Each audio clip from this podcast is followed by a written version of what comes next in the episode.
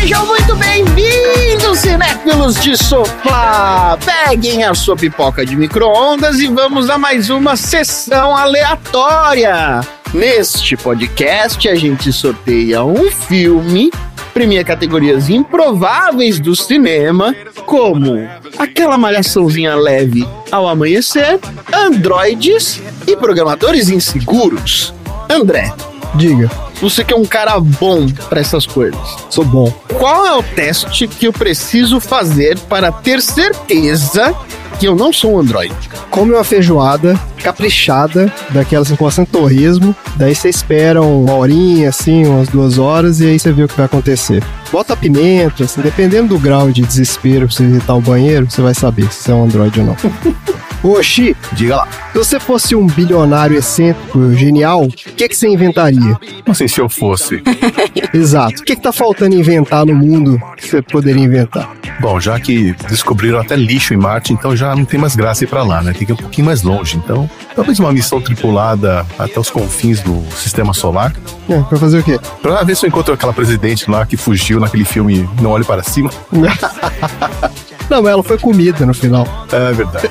Enfim, uma máquina para eliminar bilionários deste mundo. Aí, pronto. Aí sim. Nossa, isso seria lindo. Se você fizer um crowdfunding, você fica milionário pra fazer essa máquina, hein? Mas só milionário. Depois precisa devolver o dinheiro. É, senão o tiro sai pela culatra. Exato. Marina, Eu? Se os seus eletrodomésticos tivessem inteligência artificial, o que eles diriam de você? Eles diriam, quem que é essa aí? Porque eu basicamente. Assim, se for eletrodoméstico de cozinha, eles mal sabem que eu existo aqui nessa casa. Ponto. Só conhecem o André. O André seria o Deus Supremo. Eu sou a visita. Eu sou aquela pessoa que passa de vez em quando, eles vêm, olha, né? Igual gato. Não, mas o problema é que a gente muda tanto que não dá tempo nem de criar laços afetivos com o eletrodoméstico. Então ele não vai. Dá nem tempo de botar um nomezinho, né, nos eletrodomésticos. Agora, se for os aspirador de pó, todos eles têm nome aqui em casa. Os cinco. Em cinco? A gente tem cinco? Tem. Ah, nossa senhora. Para tipos diferentes de pó. Para tipos diferentes de superfícies que necessitam ser aspiradas. Pós de gramaturas diferentes. Ô Tom, se você pudesse automatizar uma coisa que você faz no seu dia a dia ou na sua vida, o que, que você automatizaria? Meu trabalho. Claramente. Mas aí você ia ser demitido. Não, não, não, mas eu quero uma tarefa. Uma coisa que você faz todo dia, que se você pudesse automatizar, pra você nunca mais fazer. Escrever e-mail. Mas isso já existe, não? Você digitar e o e-mail. Não, não quero nem ter que editar. Como é que ele vai saber que e-mail que você quer mandar? Lê o pensamento. Dá seus pulos. Dá aquele tapa na sua barba, cara. Automaticamente. Automaticamente. Achei que você fosse falar e buscar comida lá na portaria, que aí vem um drone pela janela, assim. Várias sugestões boas aí, então. É que eu tenho receio. Tenho bastante receio de automatizar o tapa na barba. Vai que você programa o negócio aí, a programação dá errado, né não? É, programa um Charlie Chaplin sem querer. E sai um Hitler. Nossa senhora, hoje em É. dia. é, E vira um Sweeney Todd, sabe? Acho que eu arrumo a cama também. Nossa, arrumar a cama seria lindo. Não, dobrar aqueles malditos lençóis com elástico, cara. Isso tinha que ser automatizado. Ah, estima. Nossa, achei. Passar roupa. Foda-se. É esse. Aí, ó. Você passa roupa ainda? Passar roupa. Passar camisa social. Em geral, qualquer um. Tá bom. Então é isso. Hoje vai ser mais simples. É só pedir pro nosso Android ir lá fazer uma pipoquinha pra gente. I do not understand you. Don't you come back. Oh, baby, please. Don't you come back no more. O que gostaria de saber? Eu só queria saber como é que o telefone funciona. Você não sabe? Não, Um programador sênior. This is madness. This is. Sessão aleatória. What?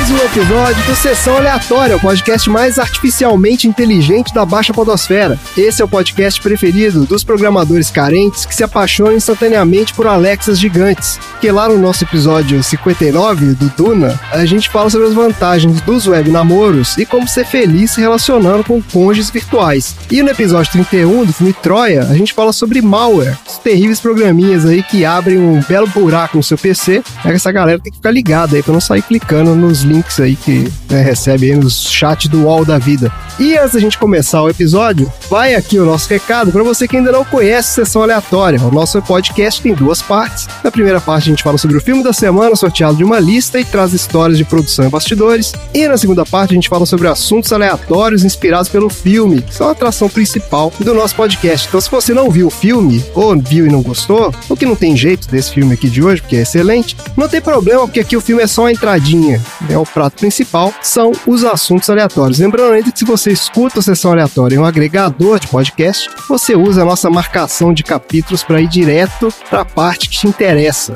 certo? Agora, a gente precisa dar aqui uma satisfação para o nosso público, porque o Dudu, mais uma vez, não está nesse episódio, sendo que a gente fez uma maior festa para ele no último, que voltou, um bom filho, não sei o que, blá blá blá, não, não voltou não. Mas ele vai voltar em algum momento. Né? hoje ele não pôde participar porque tá fazendo um round six com os alunos dele lá. Final de semestre, né? Final de semestre, agora a gente vê quem passa pra próxima fase. Exatamente. O negócio é sanguinário lá. Provas finais, olhou pro lado, é tiro de metralha. É isso. Isso aí, já tem muito veterinário aí, bomba todo mundo. É isso mesmo. Mexeu no bolso, abriu o celular. Ah, malandro. Apaga a luz, gente. A tática de hoje em dia é apagar a luz. Porque na hora que você apaga a luz da sala, você vê os celulares acesos, entendeu? Olha aí, ó a manha do negócio. Agora, para compensar então mais essa ausência aí terrível do Dudu, nós trouxemos aqui o nosso Guru Podcast, a voz de veludo do Sessão Aleatória e o maior especialista em robótica dos anos 80, o nosso querido Xi, do 80 Watts. Seja bem-vindo mais uma vez. E por isso aqui, ó, não tomou o lugar do André. Pois é, então, Xi, você tá virando arroz de festa aqui, né? Diz que você foi até host do podcast aí outro dia. Pois é, vocês que abrem o olho aí, hein? Porque, olha, se bobear, eu- eu fico na bancada pra sempre.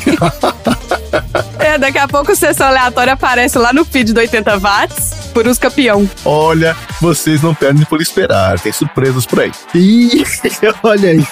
Tem um- um- uma galera que fala, né, que os robôs vão exercer todas as profissões, né, em algum momento aí. Eu já digo que o Xi vai exercer todas as profissões em algum momento, porque o cara faz de tudo. Só não dá mais pra ser stripper, já foi minha época já. Essa época já foi, né, Xi? Já passou, né? Ah, excelente. Vamos lá então, vamos falar do filme de hoje que veio da minha lista. Olha aí que alegria. Sempre um momento mágico quando é a minha lista, né? Acho que é a primeira lista desse ano que é sua, André. É porque eu caí na besteira de falar o negócio do baldinho e deixar o baldinho selecionar meus filmes. Só que aí rolou aí Patutinha, aí teve lá o filme do adolescente Carola, lá como é que chama aquele? O amor pra recordar, essa é sua temática, não era baldinho. Eu avisei, Você cantou a bola, né, Chico? eu avisei. Pois é, então. Aí, pra dar uma desintoxicada desse negócio, eu falei, não, eu vou botar uma lista aqui de filmes que eu acho excelentes. E eu botei, assim, ficções científicas estreladas por mulheres. Essa que era a minha temática aqui da semana.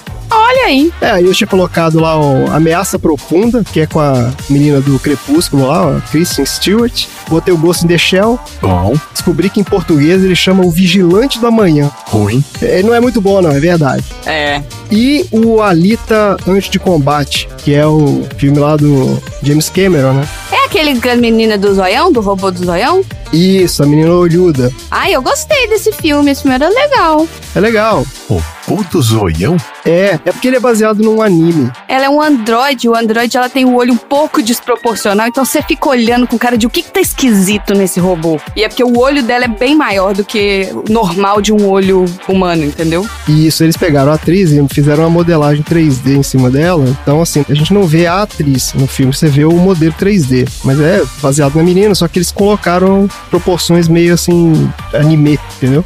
Ficou legal, esse filme é legal. Tô colocando no grupo dos aleatórios aí pra eles verem do que a gente tá falando. Isso, mas o filme que saiu, na verdade, foi o melhor deles, que foi o Ex Machina, Instinto Artificial. Olha, Essa galera tá de sacanagem com esses subtítulos de filme também, né?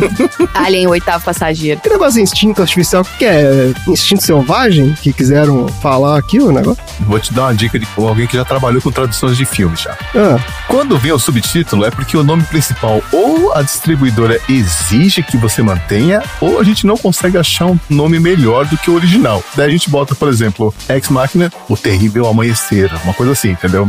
isso. Você põe um complemento assim, só pra falar que é o título em português. Mas isso é porque é medo da galera não conseguir falar o nome do filme, ou porque o filme, o nome não é chamativo? O que que é? Essas decisões vêm top-down, né? Às vezes vem da distribuidora, às vezes vem do diretor de tradução e por aí vai. É, beleza. Então é isso, ó. Vamos falar desse filme maravilhoso, então, ó. Ex Machina Instinto Artificial é um filme de 2014, dirigido e roteirizado pelo Alex Garland. O filme é estrelado pela Alicia Vikander como Ava, o Donald Gleason como Caleb e o Oscar Isaac como Nathan. E é bom que esse aqui é o elenco inteiro do filme. São esses três caras que fazem o filme todo. E a outra androide, ela também entra, não entra, não? É verdade. A Kimiko. É Kimiko. Na verdade, esse filme tem mais dois atores. É, tem mais umas três ou quatro androides na, do armário, não tem? Tem, e tem o cara do helicóptero, e tem uma galerinha que aparece no início lá, na, Da festa do escritório. É. na festinha do escritório, exatamente. Mas é porque a Kimiko, ela não tem diálogo, né? Ah, tá. Tecnicamente, ela, Poxa, mas ela fala com o olhar. ela fala. É verdade, eu devia ter colocado ela aqui. Mas olha só, esse Alex Garland, ele tem uma história interessante. Ó. Esse cara se formou em História da Arte na Inglaterra, só que depois ele saiu pelo mundo fazendo mochilão. Aí foi fazer mochilão pela Ásia. Ele viveu um tempo na Tailândia, depois nas Filipinas, e ficou rodando aquela área lá. Até que em 96 ele lançou um livro baseado justamente nessa experiência dele, vivendo na Ásia, não sei o quê. Esse livro chama A Praia e foi um sucesso estrondoso, tanto que ele foi adaptado para o cinema em 2000. Você sabe quem tá nesse filme? Quem? Quem? Quem? Ele. Do Leonardo DiCaprio? Exatamente, aí ó. Quando o Xi tá aqui, o Leonardo tá aqui. Essa que é a verdade. Pois é, Olha somos aí. parças.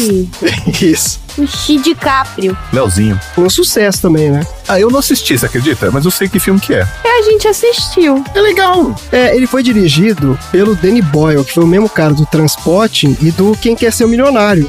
Depois né, ganhou Oscar e tudo. Aí o que aconteceu? Esse Danny Boyle chamou o Alex Garland para escrever o roteiro do filme seguinte dele, que foi O Extermínio, 2002. Que é um daqueles filmes de, né, de zumbi aí, que foi responsável pela volta aí da moda de zumbi e tal. É um filme legal esse. Esse é com o Killian Murphy, o cara lá do Espantalho lá do bar. Ai, o espantalho dos olhos bonito? Eu gosto dele. Isso, ele tá nesse filme. Só que ele não fez muita coisa mais em Hollywood, não, o Alex Garland. ó. Depois do Extermínio, ele foi roteirista do Sunshine Alerta Solar, esse é de 2007. Ele fez o Dredd, Juiz do Apocalipse, de 2012. Isso é uma adaptação de um quadrinho clássico, viu? Que é o Juiz Dredd. aí O Chico conhece, que esse é dos anos 80, Chico. Já leu o Juiz Dredd? Eu vi o filme com o Stallone. Tem uma versão com o Stallone que é terrível e tem essa aqui desse cara. Esse já é uma segunda versão. E depois ele fez esse Ex Machina, 2014. Ele lançou depois Aniquilação, esse é 2018. Esse é com a Natalie Portman. Esse filme é meio esquisito. E saiu recentemente o último filme dele aí, o mais novo, chama Man.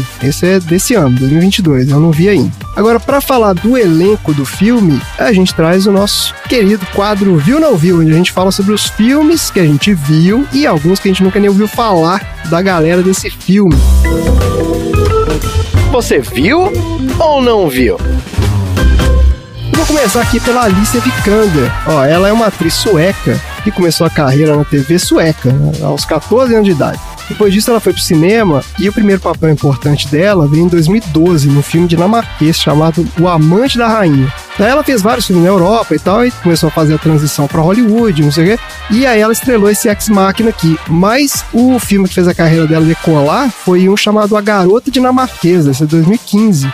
Sim, muito bom. Com o menino do Harry Potter, esse é o Harry Potter. Ah, É, exatamente, o menino lá do, do Animais Fantásticos lá, né?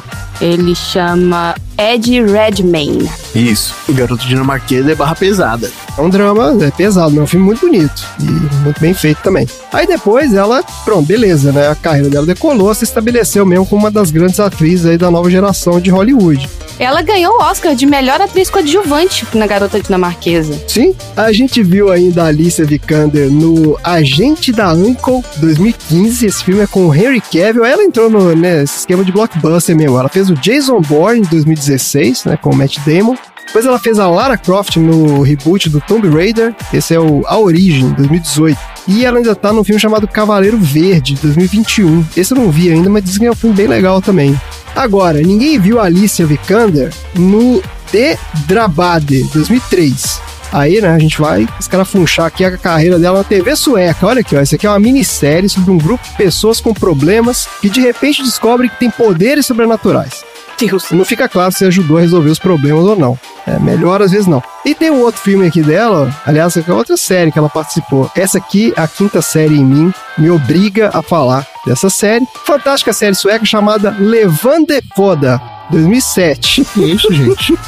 Pior que eu não sei nem dar um search nisso. A tradução, segundo o Google, de Levande Foda é comida viva. Que isso, cara? Fala aí, qual seria a sinopse do IMDB do Levande Foda? Ou, como diria o Xi, né? Vou fazer a tradução aqui: Levande Foda, comida viva. Qual é o IMDB? Levando é foda é um filme erótico francês que aborda as experiências sexuais de um androide com atrações turísticas da cidade. Nossa senhora, Atrações turísticas. E queijos. que queijo. tá ótimo. Não vou perguntar onde o queijo entra nessa história erótica, mas enfim. Perguntar onde a atração turística entra nessa história. Ai, meu Deus. Então tem a mente muito poluída. Na verdade, isso é um filme de terror, aqui, é uma série de terror. Não é essa mente poluída do Tono. Agora, esses outros dois caras aí do filme, eles já apareceram aqui no Sessão Aleatória, então eu não vou fazer de novo, viu, não, viu? Não, se quiser dar uma escutada, ó, o Donald Gleason, a gente falou dele no episódio 61, que ele tá naquele filme Brooklyn. Inclusive, o filme que você botou aqui, Chi. Exato. Lembra dele? Sim, Ele era o namorado da menina lá do. Quando ela volta pra Irlanda, né? que vai pra Irlanda de novo. Uhum. Isso, e ele é o cara, né, o herdeiro e tal. O almofadinho irlandês. Vocês chegaram a falar da participação dele na série Black Mirror? Ah, eu não comentei não, mas ele teve mesmo no Black Mirror, né? Foi a primeira coisa que eu vi, na verdade. Eu bati o olho nele e falei: olha o moço do Black Mirror. Exato. E é interessante essa coincidência, né? Porque lá na série ele é o androide, no caso, né? Que teve a mente reconstruída. Ah, é verdade, ele é o cara que morre, não é isso? É. Isso. E a esposa dele compra um. Uma inteligência artificial baseada em tudo que ele fez durante a vida que consegue simular ele perfeitamente. Então, na hora que ela conversa, responde como se fosse ele respondendo. Mas inclusive fabrica o corpo dele, né? Ele faz um corpo igual. Sim, você compra o corpo e instala a mente. Isso. Pô, é um negócio muito doido, né? Muito doido, mas a coincidência é bem interessante, né? É verdade. Porque foi antes desse filme, eu acho. Ah, foi antes desse. Enfim, a hipocrisia. Enfim, hipocrisia. Então foi 2013. Esse filme é de quando? Esse é 2014, então realmente foi depois. Olha aí, ó. É mesmo, olha só. Agora, o Oscar Isaac, a gente falou também, a gente falou dele no episódio 58 do Duna. Inclusive, é um dos episódios menos ouvidos de sessão aleatória. Então, se você não ouviu esse episódio, esse você não ouviu, né, Chico? O Chico foi um que não ouviu. Ele me mandou mensagem falando que eu dei esse filme e não ouvi esse episódio. Talvez o único que eu não tenha ouvido.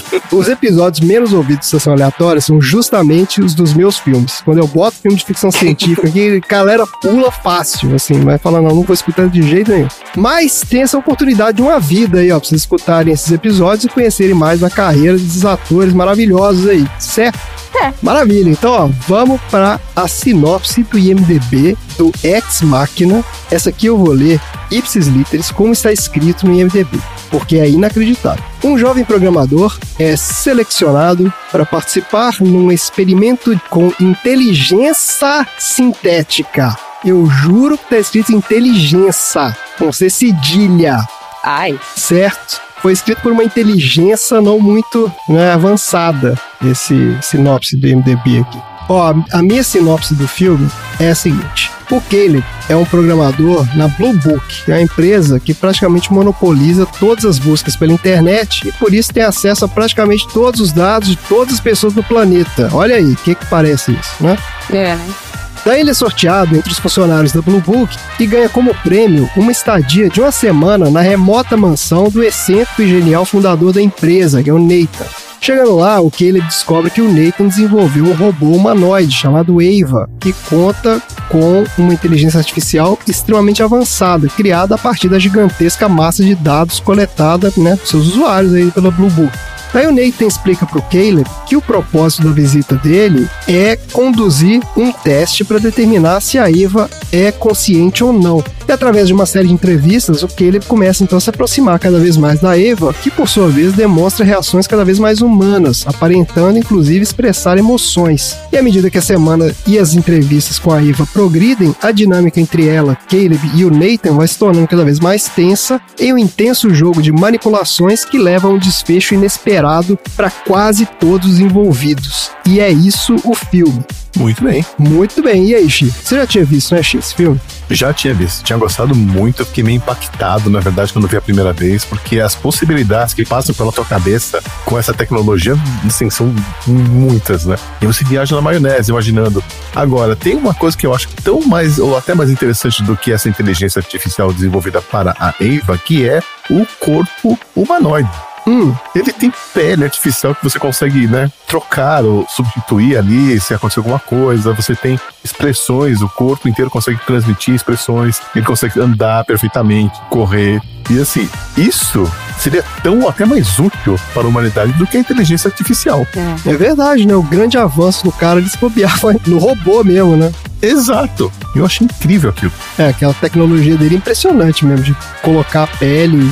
Pô, incrível aquele troço. E é muito mais fantasioso até do que a própria inteligência artificial, porque as inteligências artificiais de hoje em dia, esses Alexas da vida aí, eles demonstram um certo grau de. Né, você já consegue conversar e tal. Agora, realmente, os robôs são aquelas troço horroroso, né, cara? Esses bichos tudo esquisito. É. Menos aquele cachorrinho da. Ah, o Boston Dynamics, tá falando. Ah, o Weeble. É, não, aquele ali é o início da Skynet. Aquele ali é que vai acabar com a humanidade. Sim. Nós já sabemos disso. Mas, viu, André, você falou dessas inteligências artificiais. Eu tive uma conversa num site chamado Cleverbot. É. E aí você consegue digitar e conversar com uma inteligência artificial. E aí eu até mandei o print da conversa pra Marina, porque foi muito engraçado. Eu fui perguntando pra eles quem ele era, no que ele acredita, e chegou uma hora que eu perguntei, você acredita em Deus? E ele responde, eu acredito no Shrek. Excelente. Maravilhoso. É, sensacional. Marina, você não tinha visto, né, esse filme? Eu não tinha visto esse filme. Eu gosto desse tipo de filme, assim, que é um episódio de Black Mirror. É, é bem essa pegada mesmo. Porque os episódios de Black Mirror são assim, né? Uma hora e meia, quase duas horas de duração, mostrando como a ficção científica pode e vai matar a gente sem deixar vestígio, entendeu? Eu gosto desse tipo de filme, é assustador, porque né, é uma coisa que é um pulo para a inteligência artificial criar a consciência e entender o quão mais forte, mais poderosa ela é do que a gente e transformar a gente em poeira. E uma coisa que eu gostei muito nesse filme foi a casa do cara. Você gostou da casa do cara? Na casa é demais. A casa é muito foda. Mas é subterrânea a casa dele, não tem janela. assim. A arquitetura. Assim, você não gostou, André, do quarto do convidado. Pô, eu fiquei tenso só de ver aquele quarto. É claustrofóbico demais. Porque não tem janela? Não tem janela, né? E dá aquele lockdown lá que tranca tudo e o cara não tem como sair. Ah, isso é. Mas você tem que pensar como proprietário, não como convidado. O convidado dorme onde a gente colocar. Isso aí, foda-se. Não, tá certo, é verdade. O quarto do cara tinha um jardim de inverno, tinha as paredes de vidro, tinha os espelhos, tudo bem, que os espelhos eram caixões, né, basicamente, mas assim, isso a gente só sabe no final. A cozinha, com aquele janelão pra paisagem e tudo mais, nossa, foda demais. Incrível, incrível. Pô, do lado uma cachoeira, né? Enorme. É, Eu só conseguia pensar na poeira que tava juntando aqueles balcões todos ali. Quem que tava limpando a cozinha? Eu fiquei pensando também, O haja robô pra limpar aquilo ali, né? é muito coisa de pobre, né? De chi. É muito. Comprou uma mansão enorme, é tá olhando e falei, mas se é só ele e a Keiko, quem é que tá limpando? a Keiko não dorme, gente. Tem oito horas a mais pra ela limpar. Mas a Keiko tem uma função específica lá que ela não quer nem saber de ideia de outra coisa, né? É, ela já tá na programação ali, né? E pera, o nome dela é Keiko ou Kimiko? Que a gente tá confuso agora. Kimiko, Kimiko, Kimiko. Que mico, é. Ela tá na programação do cara ali. né? O cara chegou perto dela, já né, liga a função ali. Já era. Mas você não precisa limpar todo santo dia. Às vezes é só a função, porque o cara só ficou lá uma semana também. Então, mas você viu que ele provavelmente matou os caras que fizeram a planta lá do lugar e construíram aquela casa, né? Então, quem é que faz a limpeza lá? O robô. Vai, limpa e morre depois? Não, eu acho que ele é um robô, pô. Ele tem um monte de robô dentro do armário ali. Pode ligar uns de vez em quando pra dar uma faxina. Vamos falar sobre isso. Tá bom, vamos falar mais sobre isso. Você, Tom, você já tinha visto esse? Não tinha visto. Ah, é? Olha aí. Não tinha visto, mas eu gostei do filme. Gostei bastante. Achei um drama super contundente, assim, em termos de cada dia, quais foram os aprendizados da sessão. Fiquei bastante interessado no progresso da conversa entre eles, porque acaba sendo um filme super futurista, onde o futuro em si não é tão interessante quanto o diálogo que eles têm entre eles, né? E a maneira como eles conseguem explicar tudo aquilo que eles estão discutindo, de maneira como eu, um completo idiota, eu consigo sacar o que, que eles precisam fazer, né? Qual que é a grande ambição, tanto do plano deles, quanto do filme. Gostei. Eu gostei também que o filme não ficava explicando as coisas.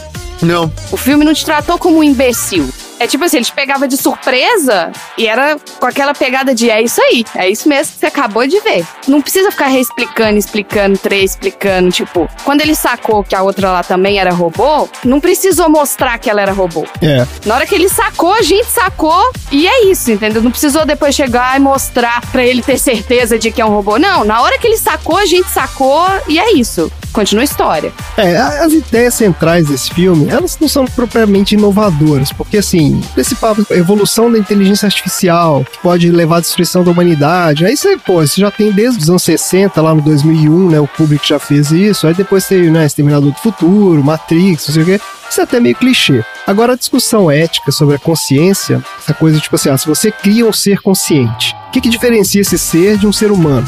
E se os seres humanos têm direitos, esses seres que têm consciência também não deveriam ter os mesmos direitos e tal. Isso já é uma discussão mais recente, mais interessante até, mas também já foi feita. Assim, no Ghost in the Shell, não no filme live action, mas no anime de 93, ele explora isso bastante também. É a linha principal do filme. Agora, o que é inovador nesse filme aqui é a forma como ele monta esses dilemas a partir da relação dos três personagens ali. Então você tem lá o bilionário megalomaníaco, que vive isolado. A ideia é que ele é um cara que perdeu o contato com a humanidade. Então ele mesmo já não é tão humano mais, né? Ele já não tem mais empatia. Ele trata aqueles robôs lá como se fossem nada, né? Então, assim, ele perdeu uma parte da humanidade. Aí você tem o cara, o programador lá, o Caleb, que chega lá e ele é meio que oposto do Nathan. Ele é o lado bom da humanidade. Então, assim, ele é o cara que imediatamente ele empatiza lá com a Eva. Ele é até meio ingênuo na forma como ele lida com ela e tal. E quando ele acha que tá sendo manipulado pelo Nathan, né, ele não desconfia que na verdade tá sendo manipulado por ela. Que essa é a grande.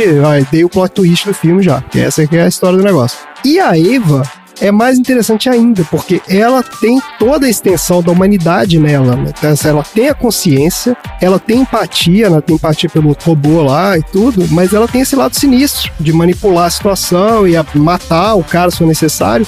Mas ele faz isso de uma forma que a gente até se identifica com ela, porque ela manipula e ela mata, não sei o quê, mas é uma estratégia de sobrevivência. Então a gente se identifica com isso. É o ato de autodefesa dela ali. É, que a gente viu o que, que ia acontecer com ela se ela, né? Exatamente isso. Então esse filme é muito bem construído e tudo isso no diálogo, gente. Esse filme não tem cenas de ação, não tem nada, assim, é só a conversa entre eles ali e aquela tensão daquele ambiente né, isolado e tal. Por isso que eu achei ele muito parecido com Black Mirror. Que o Black Mirror, por mais que ele tenha essas coisas de mostrar uma tecnologia inovadora, a história é contada no enredo do negócio. Sim, A aflição que você sente, o medo que você sente, tá toda na conversa. é isso mesmo. E você vai né, navegando ali no- nos pontos de vista de cada um daqueles caras ali. né? Você também achou que ele também era um robô? Ele quem? O Caleb? Até ele achou, né? Isso ia ser pra mim a grande surpresa do filme. Por uma fração de segundo, eu achei. Na hora que ele abriu, eu demorei um minuto pra entender que não, não era robô. Ele sofreu um acidente, e aí, por causa do acidente, ele teve acesso ao corpo do Caleb, e aí que transformou ele num androide, por isso que ele tem a cicatriz, blá blá blá, não sei o quê. E na verdade, ele já é um androide que tá andando. Caralho, eu não pensei nisso tudo, não. A Marina já criou todo.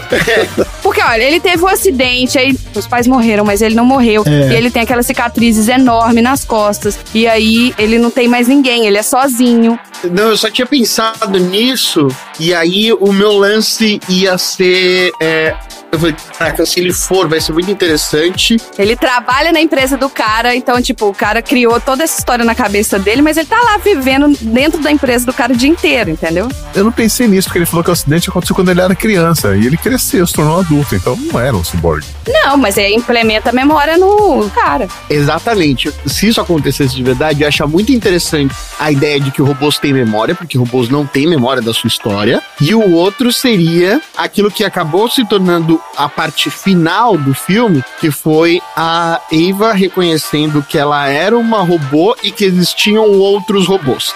Então seria um filme baseado sobre como uma inteligência artificial ia conseguir reconhecer a outra inteligência artificial e avaliar qual que era a mais bem evoluída. Tipo quando você coloca o Android, pra, Alexa para falar com a Siri.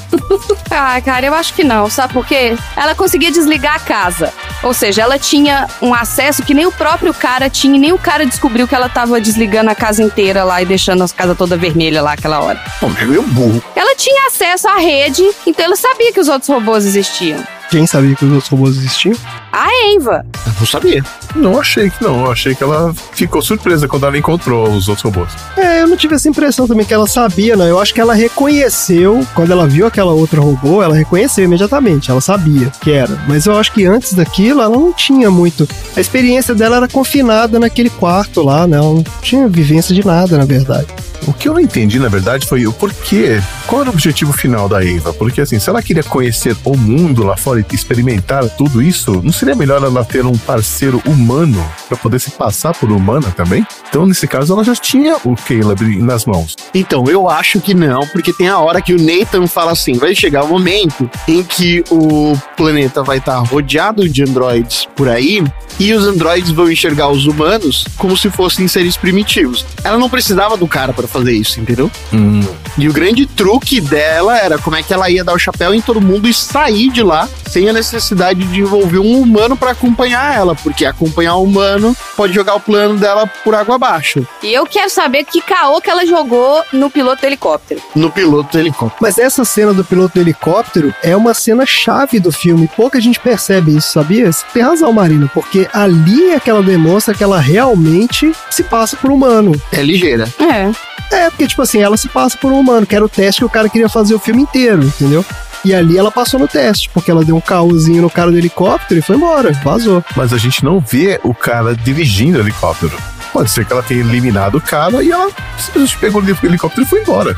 Pode ser também. Ai, pronto, Chico. Vocês com esses filmes que vocês estão inventando na cabeça de vocês, eu vou fazer o seguinte: tem que começar a fazer os fanfic de vocês. Nossa, é uma boa, é um bom bloco novo, né? É, exato. Eu vou fazer a nossa versão do filme agora. É. É, gente, é isso. É um filmaço, né? Um filme muito legal. Mais algum comentário aí ou vamos pro Histórias de Bastidores? História de bastidor. Bora. Beleza, vamos lá então.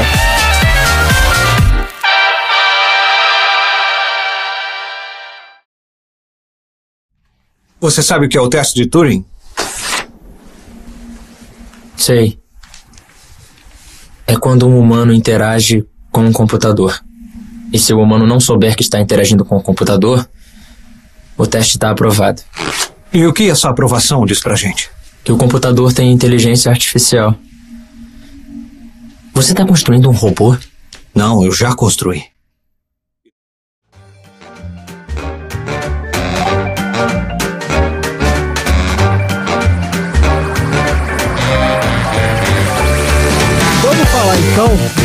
Onde que veio esse diabo desse filme, ó. O Alex Garland conta que a ideia do filme veio de uma experiência que ele teve aos 12 anos de idade, quando o pai dele comprou um computador e ele aprendeu a programar o negócio. E os programas naquela época não eram muito sofisticados, né? Óbvios, né? década de 70.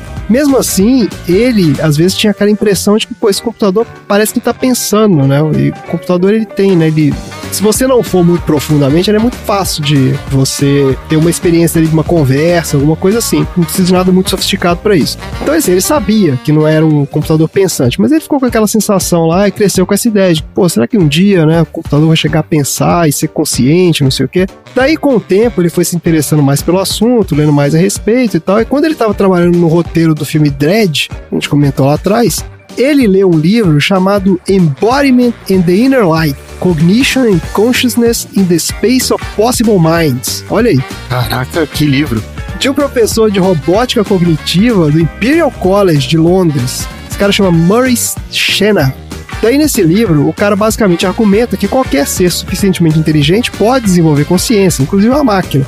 E aí o Garland falou, pô, é isso, né? É isso aqui. Então ele teve meio que uma epifania ali naquela hora e falou, pô, tem uma história aqui que eu preciso contar. E aí ele conta que ele parou de fazer lá o roteiro que ele tava fazendo pro Dredd e largou tudo e foi escrever o roteiro desse filme aqui. Aí só depois que ele terminou é que ele voltou para fazer o outro. Lá deve ter atrasado lá o outro roteiro. Né?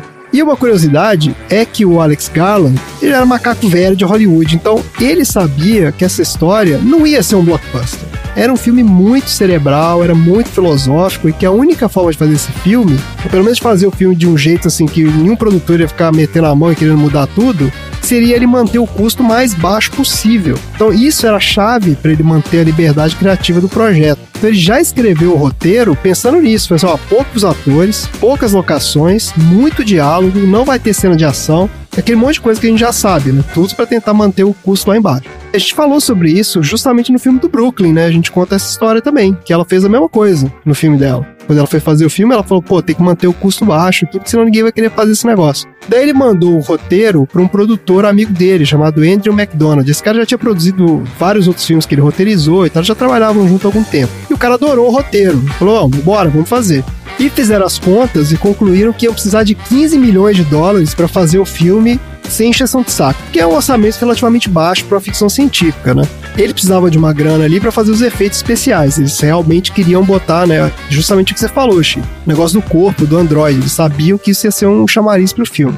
Daí ele deu uns telefonemas e conseguiu um acordo com a Universal, que não é a igreja, né, é o estúdio, e Universal topou lá dar os 15 milhões para eles. Daí os caras, na né, próxima preocupação então era montar o elenco, porque como o filme tem poucos atores, né, os caras queriam trazer gente boa para fazer o filme. O Alex Garland conta que a principal decisão deles foi de não contratar nenhuma estrela pro filme. E por razões óbvias, né? No momento que você bota uma estrela de Hollywood no seu filme, seu custo explode instantaneamente. Acabou seu filme barato. O budget. Exatamente. Então, como ele queria fazer o filme dentro lá dos 15 milhões, e ele já tinha uma grana separada lá pros efeitos, ele não podia usar nenhuma estrela. Então ele foi atrás de atores jovens e que ao mesmo tempo tivessem capacidade técnica de atuação também, para carregar um filme que é basicamente os três conversando o tempo todo, né? Não é qualquer ator que você pode colocar num filme desse. Daí o que acabou rolando foi que os três aí, né, a Alicia Vikander, o Donald Gleason e o Oscar Isaac, esses caras já eram reconhecidos como excelentes atores, mas eles não eram estrelas de Hollywood nessa época. E acabaram, por causa desse filme, ganhando muito mais projeção. Hoje eles são estrelas de Hollywood. E eles carregam o filme nas costas. Então, assim, foi um filme que foi importante para a carreira dos três, e que se hoje em dia você quiser botar esses três no filme, você vai pagar muito mais que esses 15 milhões de dólares, entendeu? Daí, ó, o filme rodado, né? Esse filme foi filmado super rápido. Ele filmou em seis semanas só também. Porque eles tinham que fazer poucos takes, né? Eles faziam no máximo três takes de cada cena. Então, assim, não tinha muito tempo para fazer o um negócio, não. Manter o custo lá embaixo. Daí, olha que curioso, o elenco não estava disponível para fazer promoção. Né? Aquelas turnês que o pessoal faz, viaja, né? Fica fazendo junk, não tinha nada disso aqui, porque eles já foram fazer outros filmes, liberou o elenco para fazer outras coisas. Então não tinha muito como divulgar. Daí para promover o filme, eles decidiram fazer uma pré-estreia num festival chamado South by Southwest. Você conhece isso, Otton? Sim, é um festival que tem no Texas, é isso? Ah, o que, que é esse festival? É tipo um Lollapalooza, um negócio assim?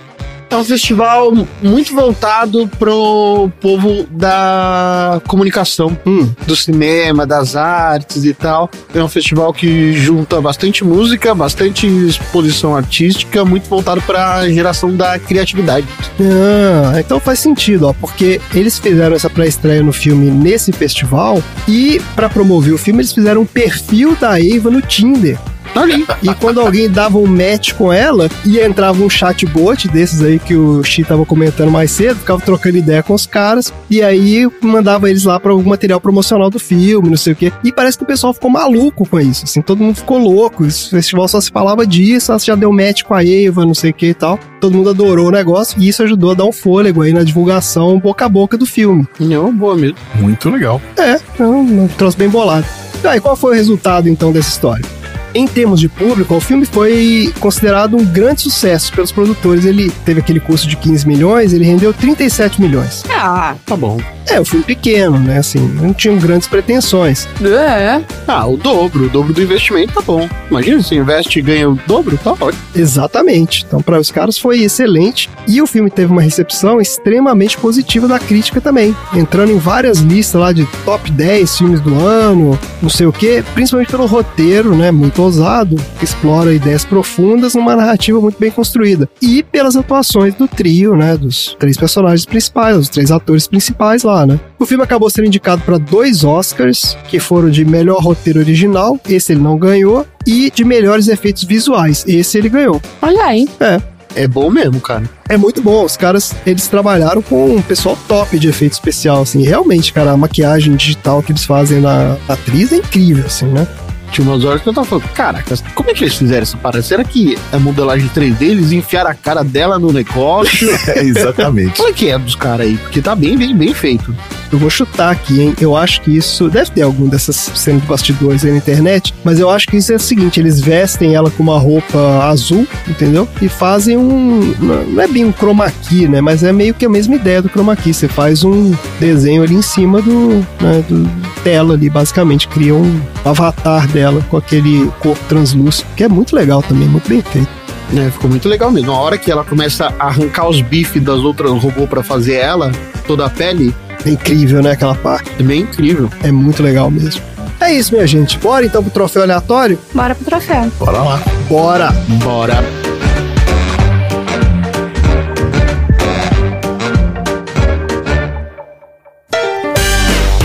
Troféu aleatório.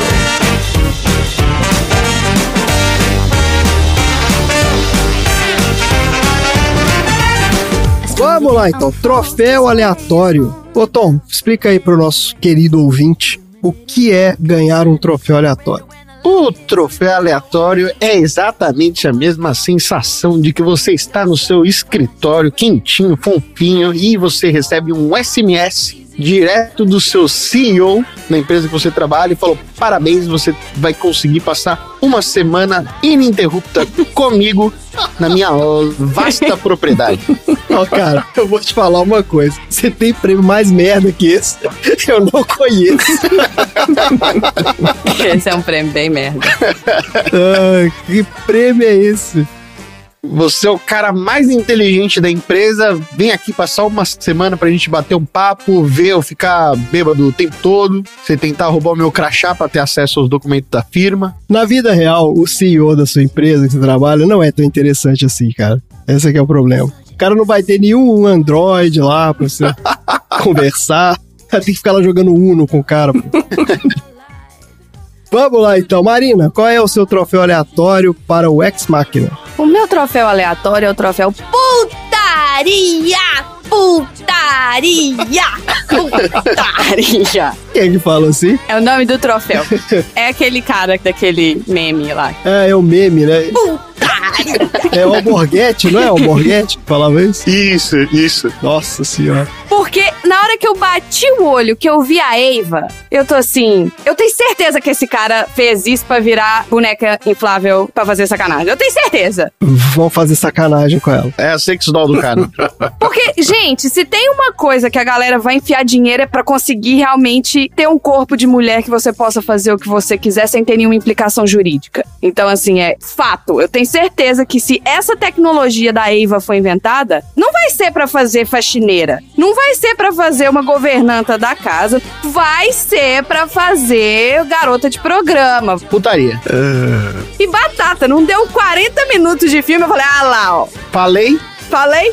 É, a descrição que ele fez das partes íntimas da Eva lá, a coisa mais broxante que Foi bem existe. assustador aquilo. Foi bem assustador aquele negócio. É. Mas na hora que ele começou a falar isso, eu falei, ah lá, tá vendo? ó? Tá vendo? Ainda quer que a porra do robô tenha um orgasmo com o pinto pequeno dele. é de mentira, porque você programou, seu puto. É. Mas você não sabe se ele tem um pinto biônico, alguma coisa assim, ué. Ele é um milionário. É, eu também pensei nisso. Ele não fez uns acessórios pra ele também. Você também pensou nisso, Tom? O Tom e o Estão em sintonia na história do Pinto. Então, por que, que ele não pensou uns acessórios pra ele também, pra dar uma complementada? que tem um negocinho lá dentro que você assim. tchiu. É isso aí, troféu putaria. Eu sabia que ele ia ter implicações. Ainda mais um cara que mora só, aquela cara de incel. Aquele jeitão de incel. sim, Ah, sim. é mesmo, né? Muito. Entendeu? A única coisa que não convence ele é ele ficar malhando o dia inteiro, né? Porque qual seria a motivação do cara? Não Porque ele não tem outra coisa pra fazer. tem nada pra fazer? É, não tem outra coisa pra fazer. Vai ficar fazendo aqueles robôs lá o dia inteiro? Se ele tivesse um podcast, ele ia ficar passando muito tempo editando, mas não tem, então. Se ele tivesse amigos, ele teria um podcast. Ele teria que fazer um podcast com o robô, né? Inteligência Artificial Cast. Fazer vários androides pra ter o seu próprio podcast. É, exatamente. Androidcast. Ele é o exemplo do um pouquinho de salada, um pouquinho de droga, né? Malha e depois enche a cara. Ele é mesmo, né? Aquele chapa o melão, fica loucaço, aí no dia seguinte ele come lá, como é que é, o arroz integral dele com água mineral. Ah, pelo amor de Deus, cara. Ai, meu Deus. Vamos lá, Xi, qual é o troféu aleatório pro Ex Machina? Vamos lá, o meu troféu aleatório é o troféu Melhor Gosto Musical de um bilionário e excêntrico babaca em filme de ficção científica, Esse é específico. que vai pro Nathan, Ah. que adora uma música dos anos 80. É. Olha Ah, aí. ele conquistou o Xi, por isso que ele gostou do filme.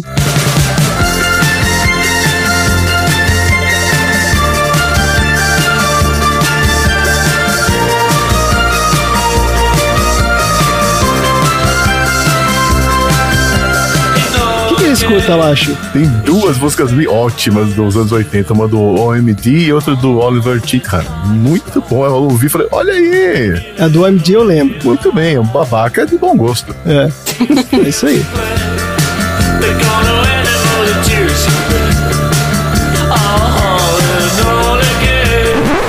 E você, Tom, qual é o seu troféu aleatório? O meu troféu Corpinho de Pudim também vai pro Nathan. Corpinho de pudim? É, porque no final do filme, as duas robôs dão facada nele, mas com uma facilidade, assim. Parece que ele tem um corpinho de pudim. Você só coloca a faquinha assim, ó. Não, mas você tem que pensar que é um robô, né, Tom? Então, É, eles são robôs, pô. Eles têm. ó, Ainda sendo um robô, ele tem uma estrutura hidráulica, mecânica ali pra fazer força, mas eles não fazem força. Ele, ele dá tipo uma espetadinha assim, ó. É verdade, o corpo não oferece resistência nenhuma. não. Ela tem acesso à internet, ela sabe exatamente onde enfiar. Não, mas mesmo assim, tem estrutura muscular que é rígida, sabe? Não, é um robô. Não, mas ela, ela tem uma graciosidade ali pra fazer o movimento. Aí eu vai lá e dá uma espetadinha assim, ó, tão tranquilinha nas costas dele. É a mesma coisa, Tom, de você enfiar uma faca num franguinho. É, é isso mesmo. Tá? Vai passar igual manteiga. Essa é a proporção. Não, mas tem uma resistência. O frango se mexe, o Nathan não mexeu. Ah, mas ele tem uma resistência também. Parecia que tava passando manteiga. A moça só encostou assim, ó, não tem impacto nem nada. Se você tiver puto com o frango, meu filho, não tem resistência nenhuma. O cara não foi pra frente, não foi nada, só deu uma. Puf. É, opa, levei uma facada nas costas. Puf. Opa, levei uma facada na barriga. Parecia um bonequinho voodoo, meu. Aí eu falei, não, ele tem um corpinho meio de pudim, né? Ah, corpinho de pudim. Sem contar no outro troféu, que é o troféu Top Socão, Ah, que também foi pro Nathan. caraca, mas o Nathan tá fazendo uma farra aqui hoje. Porra, o Nathan ganhou todos os troféus então hoje. Porque ele deu um soco no cara que nem foi um soco forte, mas derrubou o cara que foi só no dia seguinte que o cara acordou. Ele derrubou o cara. Foi embora ali, saiu do corpo. Demorou pra voltar. Ó, o Nathan é o recordista, hein? Leonardo DiCaprio não tem nenhum, o Nathan tem quatro. Quatro? Pô, impressionante. Acho que ninguém nunca ganhou quatro. O seu também é pra ele, André? O meu, de certa forma, é pra ele também. Olha mas aí. é indiretamente. Porque o meu é o troféu Dino da Silva Saulo de guarda-roupa minimalista. Que vai pra Eva que tem no guarda-roupa dela três vestidinhos lá, que até onde eu pude perceber, eram exatamente iguais. Turma da Mônica. Era meio que isso, umas meio que uma da Mônica. Mas ela tinha um senso fashion, porque assim, quando ela sai lá do quartinho, ela bota umas roupas mais ajeitadas e tal. Ah, ela tinha várias perucas e vai botar aquele cabelinho? Não tinha, não. É, tá certo.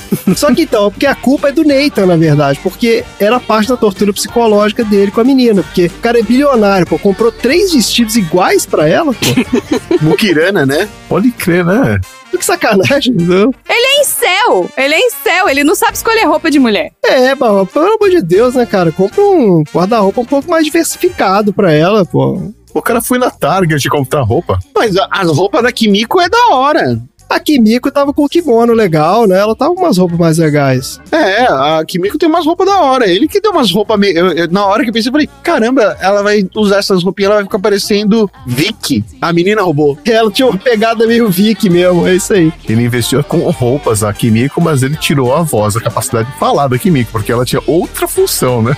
Exato. Ah, pois é, porque o cara montou a Kimiko ali. Putaria! Putaria! É, exatamente. A Kimiko, ela foi fabricada ali, né? Você via que era o objetivo dela era esse.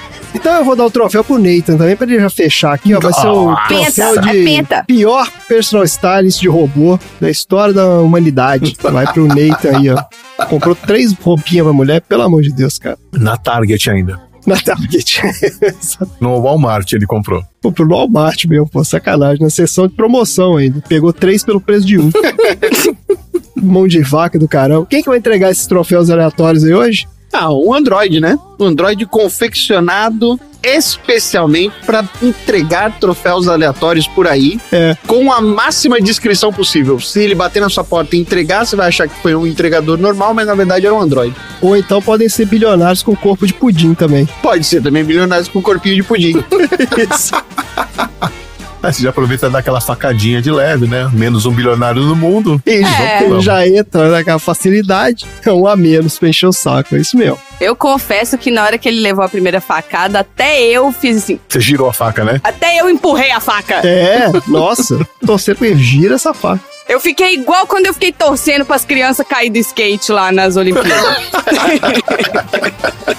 Mas a tecnologia dele era da hora mesmo, porque você viu que ela quebrou o braço ali, depois ela só tirou, né? Tira, coloca outro no lugar, Lego. Encaixou. E isso, ela deu uma rosqueada no outro ali, muito louco. é isso mesmo, é um Lego. Funciona, tudo encaixa perfeitamente. Melhor que Star Wars, cara. Pô, muito melhor, né? Que os caras com aquelas próteses bizarras lá do Star Wars, é isso mesmo. O Luke lá tinha que ficar deitado na maca esperando. Ela foi lá, ela mesma trocou. É, trocou ali, resolvido, cinco minutos.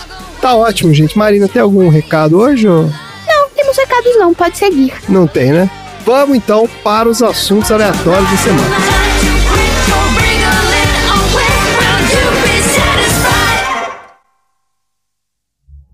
Oi. Eu me chamo Caleb. Olá, Caleb. Você tem um nome? Sim. Eva. É um prazer conhecê-la, Eva. Prazer em conhecê-lo também. Eu nunca tinha conhecido alguém novo. Só o Nathan. Então acho que nós estamos em posições similares. Você já conheceu muitas pessoas? Ninguém como você. Começando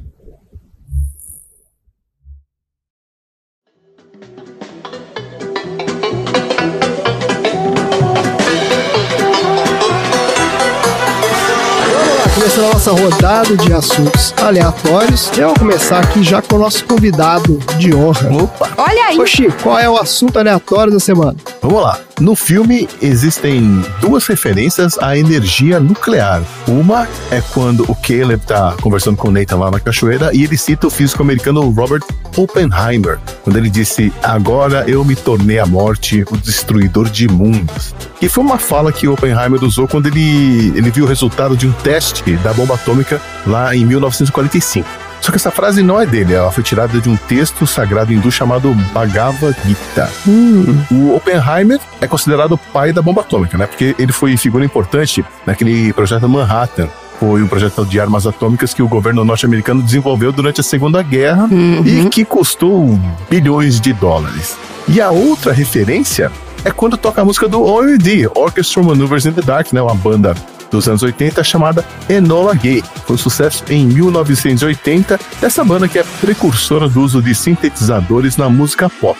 Agora, qual é a ligação? Enola Gay era o nome do avião, que era um Boeing B-29, que levou a primeira bomba atômica que seria usada em Hiroshima. Olha aí. Então, desde que essa atrocidade aconteceu, quando se fala em energia nuclear, todo mundo logo pensa em armas de destruição em massa e doenças causadas pela radiação, mas mesmo assim, se a gente pensar, é como a inteligência artificial, né? Tem potencial para o bem e para o mal. A energia nuclear tem usos muito benéficos para a humanidade e é esse o meu assunto aleatório de hoje. Olha aí! Pô, excelente. Vamos lá. Vamos O lá. que seria o lado bom se a gente não fosse uns filho da puta, entendeu? Se o ser humano não fosse um arrombado do caralho. Por aí.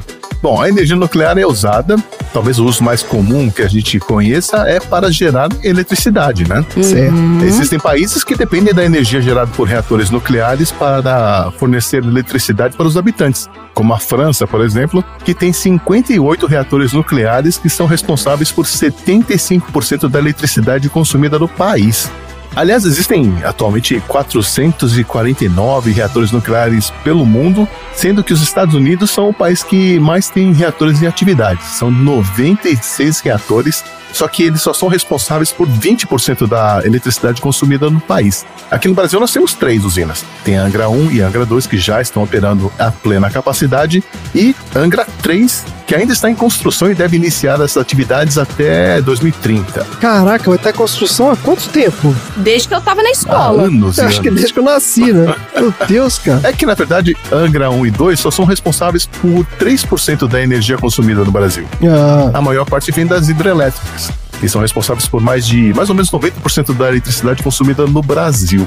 É, você sabe como é que faz energia elétrica com energia nuclear? ah, certamente é girando alguma turbina de alguma coisa. É, você usa urânio enriquecido para gerar calor, coloca ele na água, ele transforma a água em vapor, esse vapor é expelido dentro de tubos como se fossem as turbinas de uma usina hidrelétrica, elas giram e gira a eletricidade. Certo. Uma vantagem que a energia nuclear tem é que ela é considerada uma fonte limpa, né? Uma vez que não emite gases de efeito estufa e nem prejudica o meio ambiente desde que não haja acidentes e o lixo atômico tiveram um tratamento e destino corretos, né? Isso. Vamos lembrar aí alguns acidentes que a gente, todo mundo conhece. Outro uso pacífico da energia nuclear é na medicina. Através da radiação é possível realizar diagnósticos e terapias, né? Como radiografia, tomografia computadorizada, ressonância magnética nuclear, cintilografia, mamografia e por aí vai. Você também já deve ter ouvido falar do teste de carbono 14, que é usado na datação de elementos arqueológicos como ossos, madeira ou, ou resíduos orgânicos. Né? O carbono 14 é um isótopo radioativo que é assimilado por todos os organismos vegetais e animais e por isso é usado na datação de fósseis, por exemplo. A radiação também é usada na investigação de crimes. Olha E aí. aí, ó, a Marina gosta. Como é que funciona isso? É através da técnica da ativação neutrônica. Olha. É um processo pelo qual a radiação de nêutrons induz radioatividade em materiais como fios de cabelo, por exemplo. E isso possibilita descobrir se a vítima foi envenenada. Nossa, coisa incrível. Eu nunca tinha ouvido falar disso. Muito louco isso, né? A gente tem os usos que a gente nem imagina, né? É. Outro uso que a gente não costuma associar com a energia nuclear é na esterilização de materiais cirúrgicos, como seringas, agulhas, fios de sutura e alguns materiais que poderiam se deformar ou danificar com as altas temperaturas que os métodos convencionais usam. Mas tem uma área onde a gente nem imagina que é possível usar a energia nuclear, que é na agricultura. Olha só, é. Pois é. Por exemplo, A gente come e vira um, um. Isso é um Um mutante. Não, ainda, é não, ainda, ainda não. Por exemplo, é possível usar técnicas de radiação com material radioativo em batatas e cebolas. Ah, a cebola, olha aí, vai criar uma cebola mutante radioativa, vai ser um problema isso aí. Eu como. É, então, mas Como? isso, isso deixa elas mais resistentes, né? Então elas podem ser estocadas por mais tempo e em bom estado de conservação, aumentando o tempo de vida útil desses alimentos na prateleira. E frutas frescas, grãos e vegetais podem ter durabilidade três vezes maior com a irradiação. Elas podem ficar resistentes à seca, é possível criar novas variedades mutantes com características mais adequadas a um tipo de clima ou terreno, e isso tudo pode ajudar a diminuir a fome no mundo. Não, mas você usa a radiação para induzir uma mutação na planta, é isso? Sim, uhum. modificar Ah. a estrutura genética delas. né? Isso, tá certo. Então é isso mesmo. Outro uso bem interessante da energia nuclear na agricultura é para controlar pragas. Nossa senhora.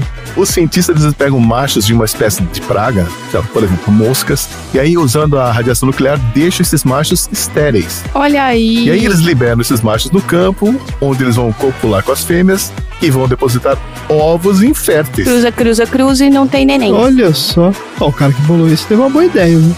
É claro, nem tudo é tão maravilhoso assim e alguns usos da radiação foram muito errados, principalmente pela falta de conhecimento científico e ignorância das pessoas.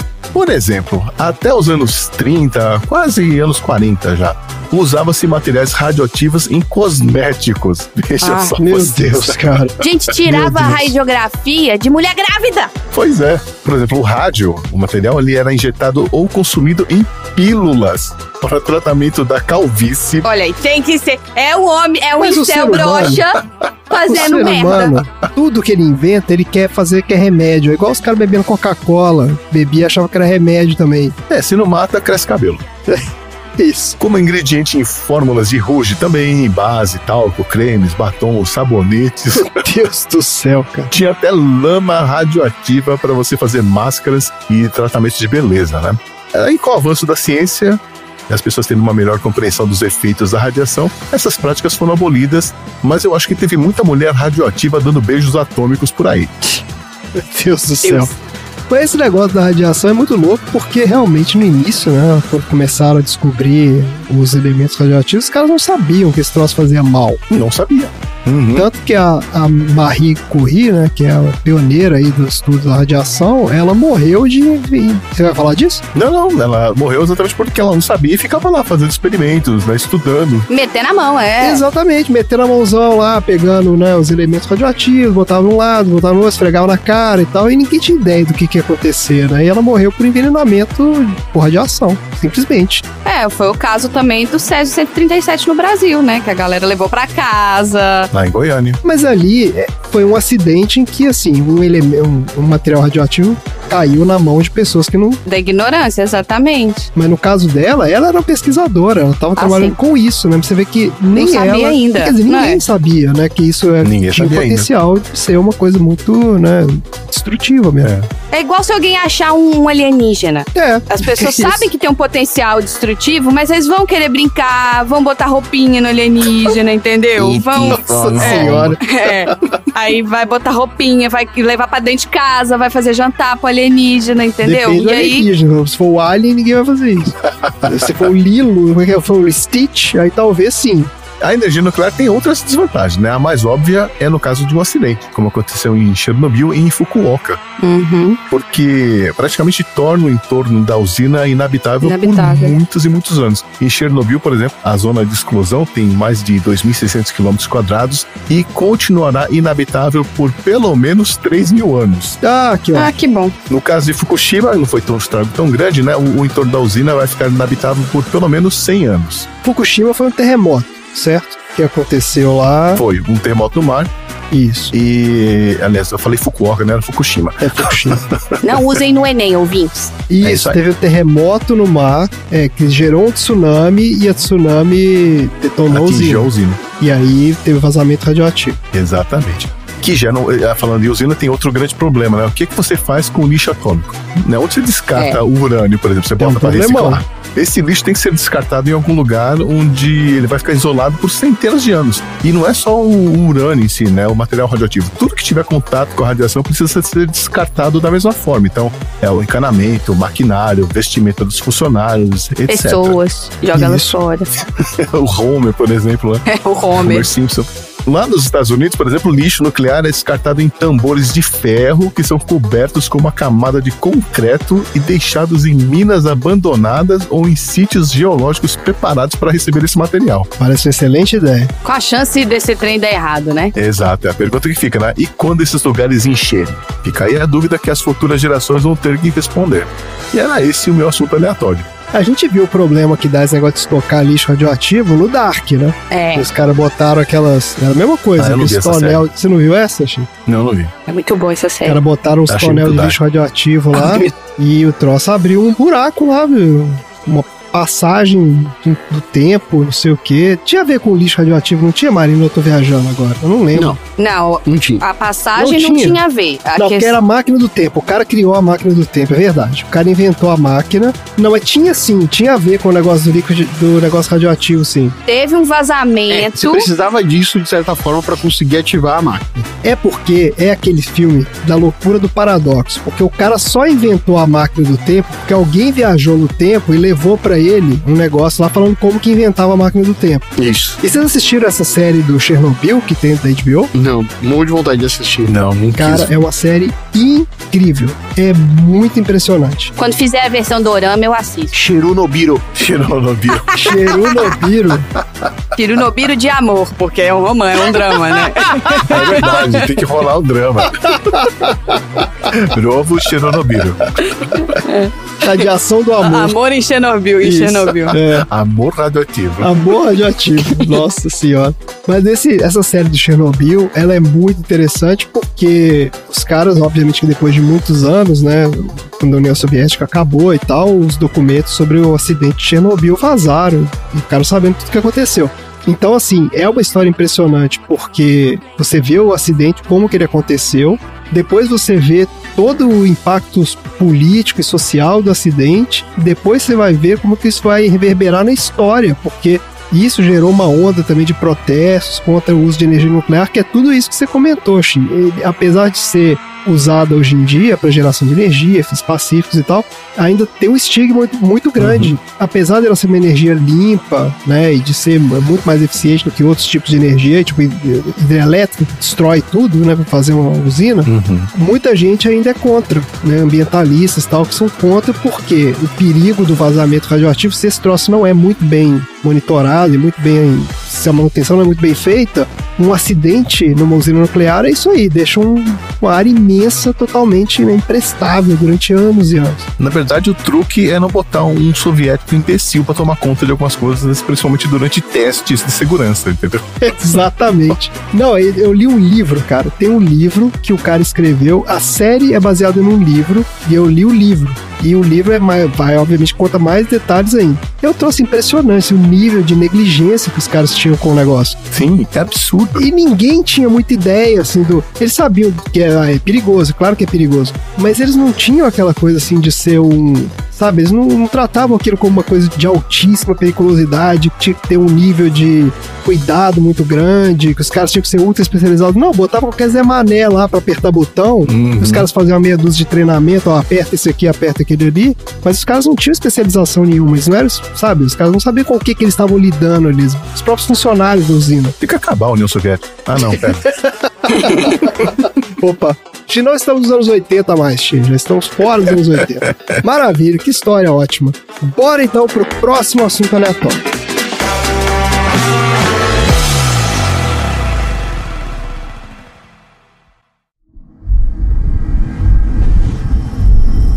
Você está errado. Errado sobre o quê? O Nathan. De que forma? Ele não é seu amigo. Como é que é? Me desculpa, Eva, só que eu não tô entendendo. Não deveria confiar nele. Não deveria confiar em nada do que ele diz.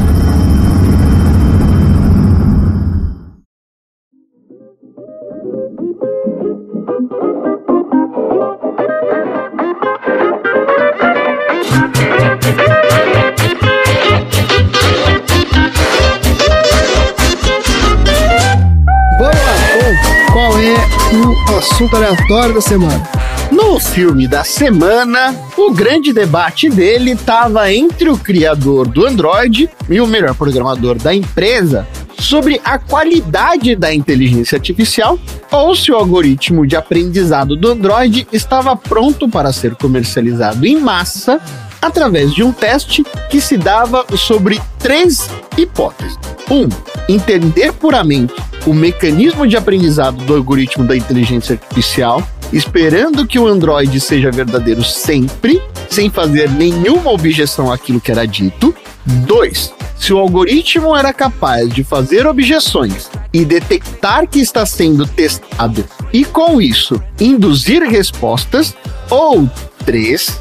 Se a inteligência artificial era alta o suficiente, capaz de mentir e induzir o programador a acreditar em uma mentira por meio de seus algoritmos.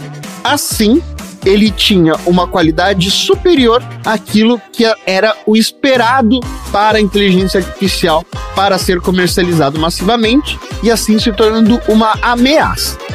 Algoritmos de inteligência artificial já é uma realidade em diversas frentes diferentes da nossa vida, seja nas Siris ou nas Alexas que existem por aí, ou também nos conteúdos que vemos em redes sociais. Mas uma manifestação interessante do filme é que o Android produzia arte através das ilustrações. Hoje, embora ainda não chegamos muito nesse patamar, mesmo que já existam testes de algoritmos capazes de escrever livros, fazerem músicas e roteiros de filme de acordo com a preferência da audiência, eu vou falar hoje no episódio sobre a maneira como o conteúdo existente é difundido nas redes sociais pelo algoritmo do TikTok. Olha aí! No retorno do meu bloco sobre tecnologia, o Codigueira. Olha aí! Inicializando o protocolo Codigueira.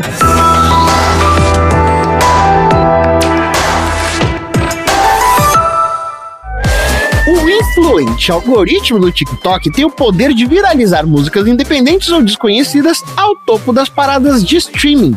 Músicas dessas com baixíssimo nível de investimento na cadeia do entretenimento musical, que levariam altos custos e despesas para gravadoras e promotoras de shows. Nos últimos anos, o aplicativo de vídeo dentro da rede social chamada TikTok, que nasceu na China, influenciou os estilos de vida dos millennials e da geração Z de diversas maneiras diferentes, incluindo a criação de novos sucessos e carreiras artísticas, como Olivia Rodrigo e Conan Gray. O influente algoritmo do TikTok tem o poder de elevar o talento da obscuridade a um impacto significativo na música pop por meio da disseminação do seu conteúdo. Desde o lançamento mundial em 2018, o TikTok provou ser um caldeirão de criatividade, alcançando recentemente a marca de um bilhão de usuários. Assim, TikTok já participa de grande parte das pessoas da nossa humanidade a um nível cotidiano de utilização recorrente. Para aqueles que, como eu, não estão familiarizados com o que é o TikTok, a parte de conteúdo que se utiliza de músicas podem ser agrupadas em páginas próprias, que exibem todos os vídeos que tenham um trecho específico de uma determinada música. Olha eu achei só. isso uma parada perturbadora, mas beleza. Eu nunca fui falar isso. E você fica assistindo em loop o mesmo pedacinho de 10 segundos da música over and over again. Não, não. Ué, Mas qual que é o objetivo? se faz diversos conteúdos diferentes utilizando essa música. Por exemplo, essa que o, que o Shin tava cantando, muita gente fazia vídeo cacetada com essa Oh, musiquinha. não, não, não, não, não. Ah, Então ficava tá. ouvindo essa porra o tempo todo. Eu achei isso, cara, mas beleza. Mas você, Eu não sou. você tem um catálogo de músicas no TikTok que você pode pegar e usar pra fazer seu vídeo, é isso? Sim. Ah, rapaz, olha aí. Vocês viram a última que rodou, que agora tá tocando direto aquela. Somebody wants to. É, Ah, é isso possível. também. Essa música não é possível do também. Shrek? Essa é de vídeo cacetada também. Vídeo É, cacetada vídeo cacetada. também. Não, não, mas a música do Vídeo Shrek. cacetada é um termo tão velho que a juventude É não sabe verdade. o que, que é isso. Não tem como você criar uma denominação melhor do que Como é isso, que chama vídeo cacetado hoje em dia, Marina? Bloopers. Bloopers? Não, não, Aqui não é chama bom. bloopers. Ah, Não, não é bom. Bloopers não tem a mesma graça, não. é, vídeo cacetado é muito melhor. É um nome Vídeo maravilhoso. cacetada é muito melhor. É porque na nossa época, vídeo cacetada ainda tinha o timestamp da data e da hora, porque era sempre filmado com filmadora. Nossa, é mesmo, né? VHS. tudo era dos anos filmado- 90. Nossa, meu Tudo dos anos 90. Aí aparecia umas assim de 93, você falava, ih, vídeo cacetada velho, 93. Essa criança já tá adulta com filho. é isso. Então, assim, Com o tempo específico sobre as músicas, desafios e memes são associados a certas músicas, o que significa que os usuários geralmente são expostos a mais músicas novas na rede social do que por meio de um serviço de streaming tradicional como o Spotify. Não fazer merchandising aqui da. Gostei desse. As músicas usadas como sons do TikTok mostraram a sua capacidade de elevar a quantidade de plays em streamings e até de subir nas paradas de sucesso de rádios e lojas de discos as músicas que são vinculadas na rede social.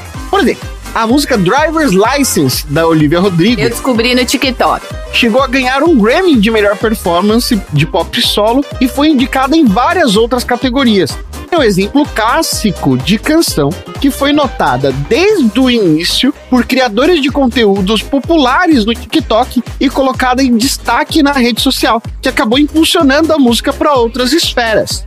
Essa e Good For You, da Olivia Rodrigo também. Não conheço nenhuma, eu não sei nem quem é Olivia Rodrigo, cara. Sério. Também não.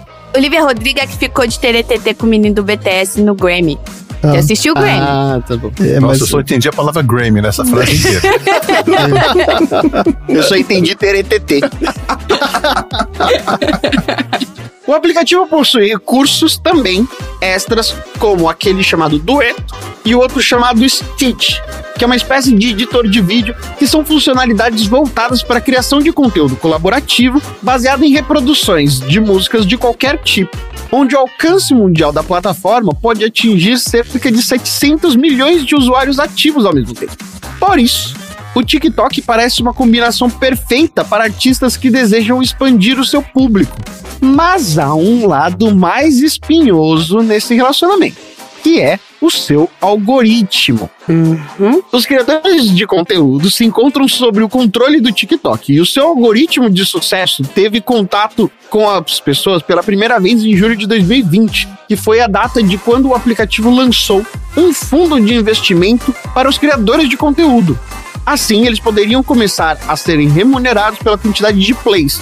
Embora os criadores fossem capazes de ganhar dinheiro com acordos de marca e outros tipos de patrocínio, como eles normalmente ganhavam, eles até então não tinham uma maneira direta de ganhar dinheiro através das visualizações dos seus vídeos.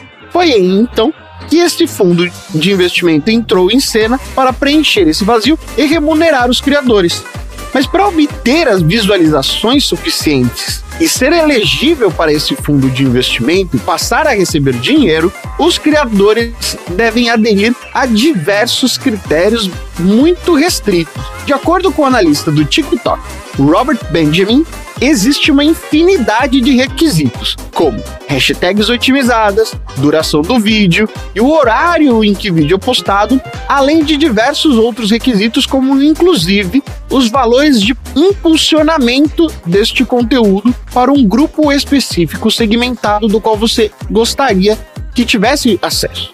Todas essas pequenas caixas de seleção significam que os criadores precisam personalizar os seus vídeos produzidos especificamente para o fundo, de maneira a se adequarem a esse modelo muito rigoroso, até que efetivamente possam se tornar, com diversas aspas, espontaneamente viral.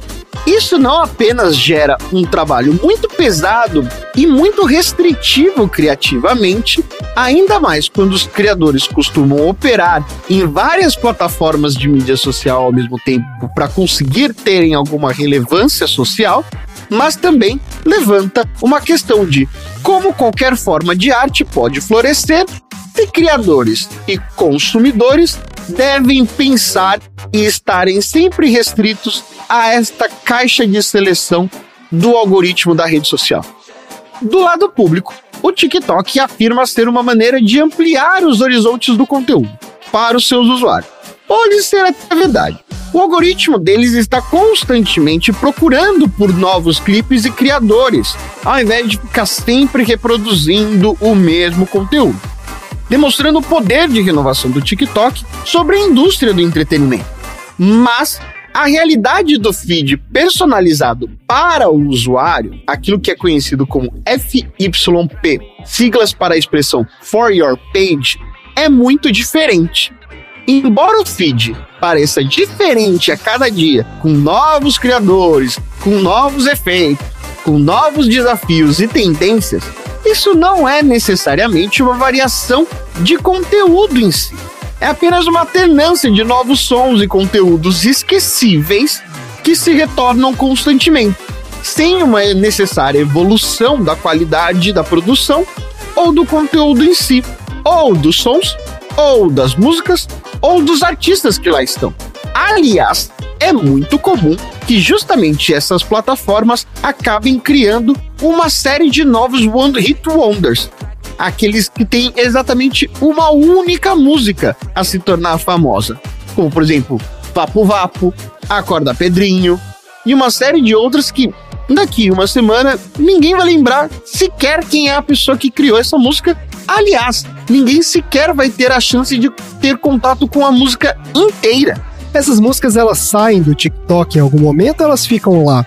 Então, o grande debate é que em alguns casos elas saem. Ah, que foi o caso da que você falou lá, ganhou o Grammy e tudo mais. É, a grande dificuldade é fazer com que a carreira dessas pessoas que acabam explodindo no TikTok e saem da esfera do TikTok acabem se tornando consistente. Ah, tá. Então, por exemplo, no ano passado, a música mais tocada foi daquela banda italiana que o Sol foi ver o show. Qual banda italiana? Aquele Maneskin. Mas foi uma banda que viralizou no TikTok? Ela começou na rede social, começou no TikTok, Hum. baseado em muito impulsionamento e investimento para que a banda dê certo na rede social, para depois explorar para outras cadeias. A grande dificuldade vai ser esses caras conseguirem emplacar um hit que seja 10% do que foi o outro nas outras esferas. Porque para você conseguir fazer uma música que acabe se tornando espontaneamente viral, ela precisa ser muito restrita criativamente. Sim, porque ela tem que cair nesses critérios lá do algoritmo dos caras. E isso é um fenômeno que a gente tem visto cada vez mais recorrente, que é praticamente um esforço impossível e inútil hoje em dia você lançar um álbum. Porque um novo artista, hoje em dia, ele precisa, para se tornar popular, estar dentro do algoritmo do TikTok, que é muito restritivo e que trabalha uma música por vez. Não, mas é, isso é tudo bem. Se você quiser viralizar no TikTok, ok, concordo.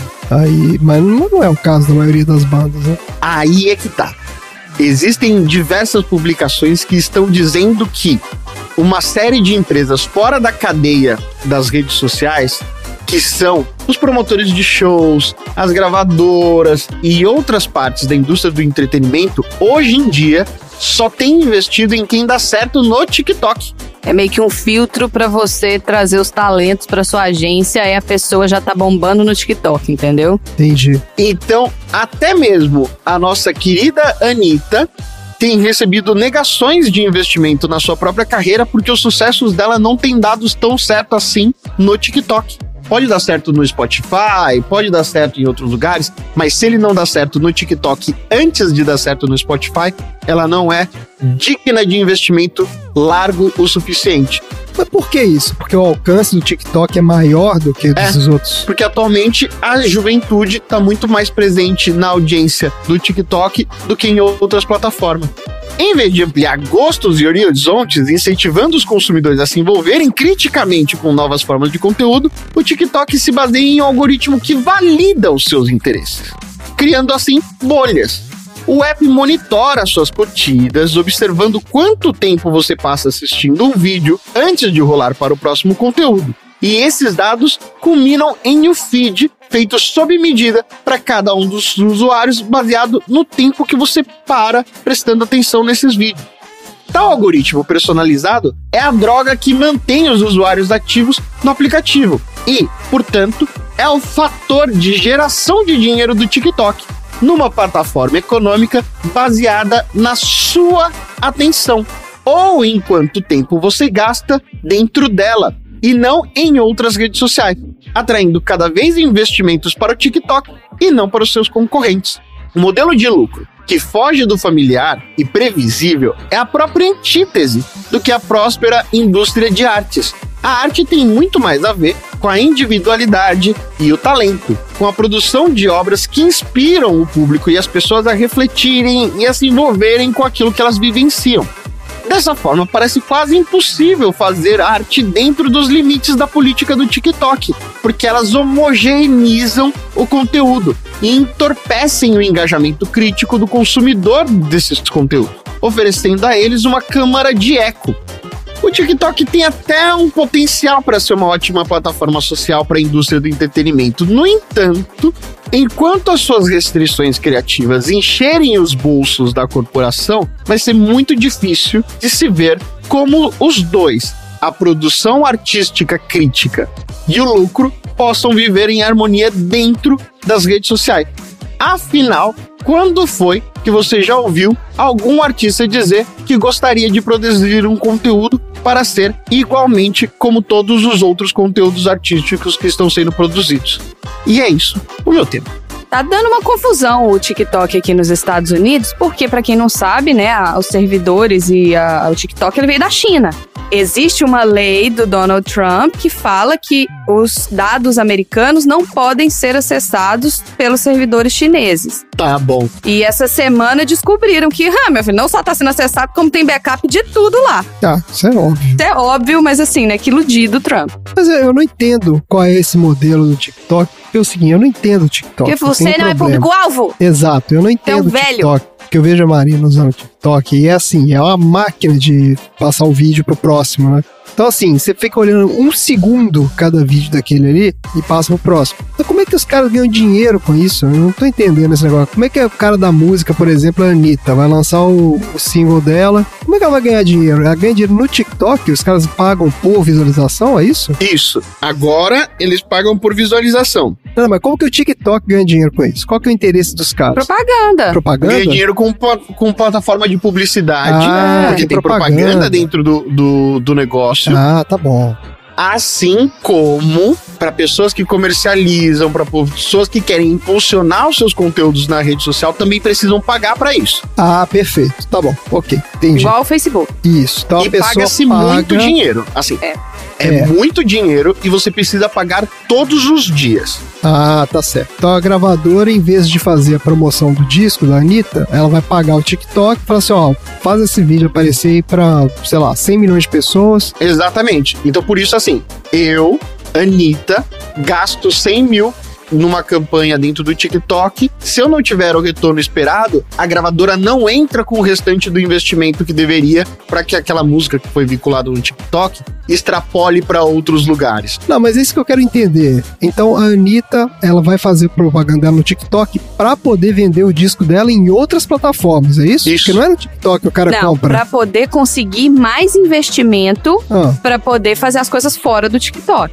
O TikTok é como se fosse aquele filtro. Se não bombou aqui, ninguém quer investir. é igual a rádio, então, é isso? É um, uma método de divulgação. Não é porque você não escuta a música inteira. Quando fala que a Anitta criou o conteúdo pro TikTok, ela não criou a música pro TikTok. A música existe, então eles transformam essa música em clipes de áudio que qualquer pessoa pode usar no próprio vídeo. Naqueles videozinhos de 5 segundos. Naqueles videozinhos de 15 segundos. Tá. E aí, quando você usa uma música num vídeo, aparece embaixo assim: essa é música tal de fulano de tal. Ah, tá no bom. vídeo de qualquer pessoa, X, whatever. O vídeo da vídeo Qualquer cacetada. pessoa que botar aquela música. Entendi. O ca- o cachorro dormindo em cima do gato. O cachorro correndo atrás da sombra, usa a música e aparece lá, música, a música, do é essa. Ah, e aí você tá certo. começa a ouvir aquele mesmo pedaço que é aquele clipe de 15 segundos em vários vídeos diferentes.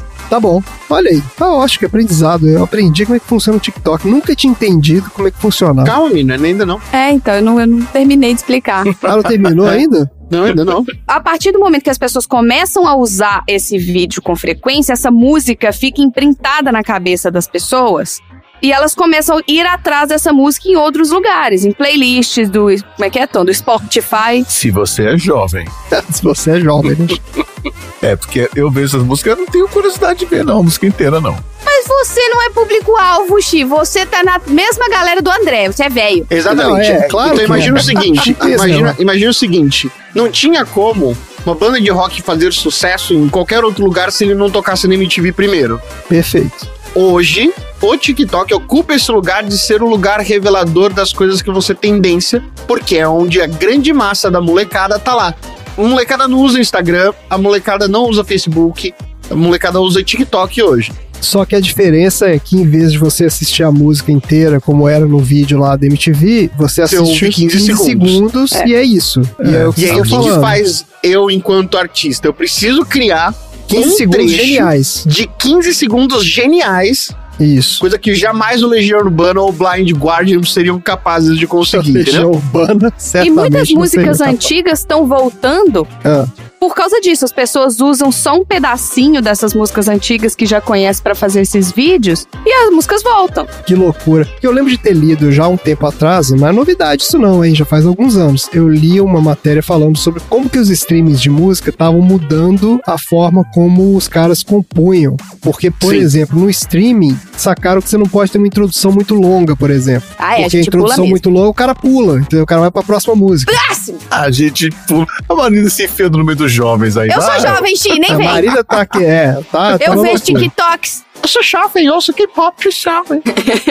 Isso já tava rolando há algum tempo. Então, assim, agora o que vocês estão falando é que tá pior do que isso. Então não é questão mais de que, ah, o cara só vai ouvir a música se já entrar direto no refrão. É que o cara vai ouvir 15 segundos só e acabou. O Isso. cara não vai ouvir o resto da música nunca mais. É isso? A música é um subproduto, cara. Porque se você faz um vídeo de 15 segundos, um cara parado olhando pra tela, não viraliza. Então não adianta É, você botar a música lá. Tem que ter um conteúdo legal que gera e a música vai junto. Mas se você fizer um vídeo de 15 segundos de um cachorro parado olhando pra tela, Com a música tocando. um bilhão de views. um milhão de views. É. Tá, a gente tá ótimo. Essa é uma, uma discussão realmente muito interessante. Eu acho que o Anterete ia fazer um TikTok e Eu depois trazer as impressões Eu dele. vou fazer um Andoré. TikTok. Vou fazer um TikTok de eu dançando a música do, do Dorama lá, do, do Não, eu tô falando pra você um, um, um TikTok pra você assistir os TikToks, não pra você fazer um Ah, né, pra eu TikTok. fazer? Ah, então tá bom. Pô, Eu não, pode fazer também, pode fazer também. Pode. Seria o próximo passo, mas você já bom. quer atropelar Se as coisas ir de assim? cara, vamos, É. vambora, vambora, vambora. Tá ótimo, gente. Maravilha, então. Bora pro próximo assunto aleatório.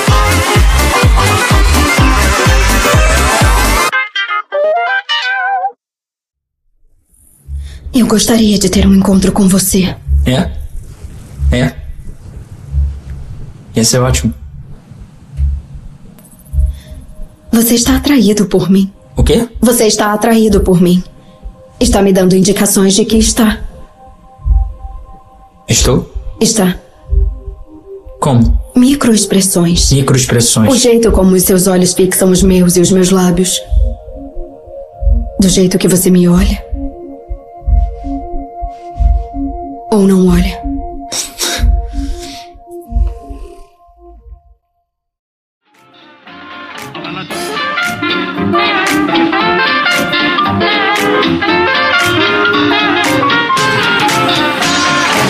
Marina, pra encerrar o episódio da semana, qual é o seu assunto aleatório? Então, se tem uma coisa que eu aguardo ansiosamente que aconteça na nossa geração, eu espero que a gente esteja vivo, né, no momento que isso chegar, e já está chegando. É, então você está admitindo que nós somos da mesma geração. Não, a nossa geração é minha e as pessoas estão na mesma geração que Eu, eu. você, o Xi. Não, nossa, eu tô falando de mim como um ser pensante. Se você quiser se encaixar na minha geração, Vai ter que começar você, a ouvir. você vai assistir boa parte do que a minha geração vai viver. Mas você vai morrer antes da minha. Nossa Que, bom, que legal, né, cara? É, que assunto. meu, meu assunto aleatório é pessoas que vão morrer antes de mim. Isso. Lista de pessoas no mundo que vão morrer antes de mim. Aí vai, né? Cai no meio da rua, bate a cabeça no meio-fio e morre antes de todo mundo. Bad Vibes Cast. Vamos lá. Bad vibes que É, tava com saudade. É, Eu quero falar hoje sobre a internet das coisas. Ah, Eu espero que o Dr. Brown consiga ter as invenções que sejam realmente aplicáveis e que não sejam geringonças gigantescas, estilo abertura do Ratimbum, para que as coisas funcionem automatizadamente na nossa casa. perfeito. Mas quando a gente fala de internet das coisas, ou o termo que é muito usado, que é o IoT, o Internet of Things, o que, que é isso? Ele é um sistema de dispositivos que são interrelacionados, sejam eles mecânicos, digitais, objetos, pessoas. Todos esses itens, todos esses dispositivos, eles recebem identificadores únicos e são capazes de transferir dados através de uma rede sem a necessidade de interação entre os humanos. Quando eu estudei computação, eles chamavam sistemas embarcados. É isso aí. Olha Essa é a sua geração. A Essa é minha geração chama é coisa de IoT. velho, mas. IoT. Processamento de dados. Datilografia. Ó, uma coisa que a internet das coisas pode ser, por exemplo, uma pessoa que tem um implante de um monitor cardíaco. Ah, E esse implante ele vai pegando os dados sem que a pessoa precise imputar os dados em um sistema. Né? A gente tem aquele exame, por exemplo, que o pessoal faz que eles botam um medidor no braço e fica com o medidor o dia inteiro. Você não precisa ficar parando para medir. O medidor vai lá, mede, salva todas as informações e ele tem os- todos os dados sem interação humana. Nosso amigo Tielo tem um negócio parecido desse com esse aí. Ou, por exemplo, um animal numa fazenda que tem aquele biochip com GPS, por exemplo, que tem o monitoramento de quanto que ele comeu, de estar dormindo, tá acordado, você armazena os dados do que está acontecendo com aquele animal, por exemplo. Ou um carro que tem os sensores embutidos que alerta, por exemplo, o motorista quando a pressão dos pneus está baixa. Ah, tem que calibrar seu pneu, ó, seu pneu tá baixo. Você não teve que ir lá conferir para ver se tá baixo ou não. Já tem um alerta, alguém tá recebendo esses dados e quando chega numa linha de corte, te avisa que precisa alertar alguém. E tudo isso tá conectado de alguma forma. Normalmente, grande maioria das vezes, está conectado pela nossa querida internet. uhum. E cada vez mais as organizações em vários setores estão usando a internet das coisas para operar com mais eficiência, para entender melhor os clientes, para oferecer um atendimento mais aprimorado, para melhorar a tomada de decisões e também, é claro, para aumentar o valor dos seus negócios. Um ecossistema da internet das coisas consiste nos dispositivos inteligentes que são habilitados para a web e esses dispositivos eles compartilham os dados do sensor com outro dispositivo. Isso pode ser analisado localmente ou pode ir para a nuvem. E às vezes esses dispositivos se comunicam com outros dispositivos relacionados e agem de acordo com as informações que receberam um dos outros. Por exemplo, você tem o dispositivo que faz a leitura da pressão do pneu, mas você tem um outro dispositivo que é o dispositivo que te alerta. Isso a gente tá falando só de dois. Imagina um carro hoje em dia, a quantidade de coisa que é automaticamente identificado. Eu queria falar sobre algumas aplicações da internet das coisas para mostrar que a gente tá cada vez evoluindo mais e tá cada vez usando mais isso e às vezes nem percebe. Uma das aplicações da internet das coisas, que o nosso amigo Cello, vamos citar o Cello aqui de novo, né? Porque Ele, ele. é fã da internet das coisas. É, nós somos os moambeiros oficiais das- dos testes que o Marcelo faz lá na casa dele. e uma das aplicações é o lar inteligente, ou as smart homes. Hum, Existe o conceito da automação residencial, que isso pode incluir iluminação, aquecimento, ar-condicionado, sistema de mídia, segurança, sistema de câmeras. cortina. Essa da cortina eu achei show. hein? Só que eu abrir cortina e fechar cortina, gente, é aqui que a gente, eu vou traçar a linha de o que, que é a internet das coisas e o que, que não é. Você ter uma cortina que abre quando você aperta um botão ou não, não é a internet das coisas. A cortina ela tem que estar programada para abrir dependendo da intensidade da claridade ou dependendo do horário. Isso é a internet das coisas. É, quando você chega em casa, ela sabe que você chegou em casa e abre. Exatamente. Por exemplo, conectado com a sua fechadura eletrônica. O Tom aqui, ó, tem uma fechadura eletrônica. Não tem chave. Tom, o que que é chave de Ah, casa, Tom? Você tem uma fechadura eletrônica, Tom? Só otário tem chave. Não, Esses sério. caras do Sério. vivendo na Idade Média aí com chave. E eu também tenho internet das coisas em casa, graças a Marina. Olha aí, o que que eu fiz? A Marina me deu uma lâmpada de LED Ah, foi! que, Do Drogo. que liga lá. Você conversa com ela? Quem vier aqui em casa às 6 horas da noite, ela liga, da meia-noite ela apaga. Olha só, que mundo É pro moderno. Drogo não se sentir sozinho. É isso aí. Ah, Meu Pra ele sobrinho. não ficar no escuro. Uma das outras automações de casa que a gente já falou lá no PDG são os vasos sanitários inteligentes. Isso é genial. Isso é das coisas mais maravilhosas Mas que inteligente inventado. internet das coisas? Inteligentes de internet das coisas. Consciente ainda. No sentido de analisar o nível de, de alguma toxina na sua urina e mandar um, um relatório pro seu seu médico. médico, pô. O cara te fala que você, você tá doente. O cara analisa o seu. Privada dedo duro. Ok, como é que ele recolhe o, a- o exame? Não é um, um exame que Sensores. recolhe, são É, sensores um que vão na água. ali no. Não, não sei se na água, mas assim, tem um monte de sensor ali na, no vaso Ó, sanitário. tem um sensor de, no vaso sanitário, que é o que fica na tampa, que ele monitora a pressão arterial. Ele monitora o peso e ele monitora o pulso e os níveis de oxigênio da pessoa. Você sentou no troninho e ele tá te monitorando. Esse que é o negócio. Pelo bumbum. É uma balança. É. É uma balança. Aí já tem o eletrocardiograma direto no popote. Isso. Por exemplo, tem alguns que identificam se você tá fazendo muito barulho e começam a tocar uma música pra fazer um Pra dar barulho. Mais Isso é maravilhoso, japonês, Isso é maravilhoso. Japonês, japonês, japonês, É genial japonês, isso. cara. Como é que é? O eliminador de ruído? Isso. Noise É canceling. um, é um white noise. Ele gera White um white noise, noise, ali isso. pra fazer, Nossa, entendeu? uma privada nós É, e Cancer é privada com noise canceling. É, não, é- Demais. O Marcelo está agora entrando na Amazon pra comprar. André, se prepara pra levar uma privada no, na mala. Na mala, levar uma privada na mala. a gente foi aqui fazer, olhar o apartamento, que a gente tá querendo se mudar aqui. Fomos visitar o apartamento. Tinha um deles que tinha uma smart toilet lá. que- Tinha. eu não sei se ela era um IoT, na verdade. Então, eu não acho que seja um IoT porque eu não vi programação. Ele só tinha várias funções. É verdade. Água quente, água fria, água jato, água mais vai Então, e tinha volta. chuveirinho, vários tipos de chuveirinhos ali que você podia escolher. Pulsante, tinha um chuveirinho pulsante. Leves chuchadas. É, isso. Aí eu fui apertar o botão, André. Você vai apertar? Mas vai molhar tudo. Eu falei, eu não vou botar minha bunda aqui pra poder ver, pra Porque poder testar. é mas feito tá pra você funcionando. a bunda lá, né? Agora me fala uma coisa, o que é que vocês limpam com jatos pulsantes? Tem alguma Então, coisa que fica limpa com jatos pulsantes? Nada, gente. Eu acho que ali é só uma questão de. Dá uma molhadinha. É, acho que é só fazer uma carícia mesmo. Só quem não lavou um quintal na vida acha que é uma boa ideia.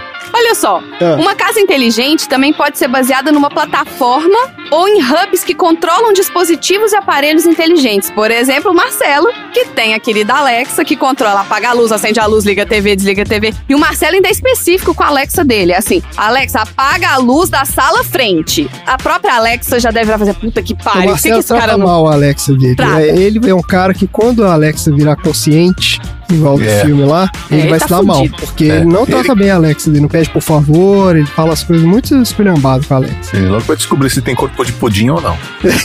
Exatamente. Tem que malhar aí pra não ficar com o corpo de pudim, Marcelo, senão. E quando era. se trata de Alexa, qualquer coisa na sua casa pode te esfaquear. Qualquer coisa. Aspirador de pó, E tudo. já tem, por exemplo, essas. Um, o outro IoT, não sei se você vai falar aí, Marina, mas tem as geladeiras, né? Que controlam o prazo de validade dos alimentos, essas coisas. Que fazem pedidos direto na Amazon.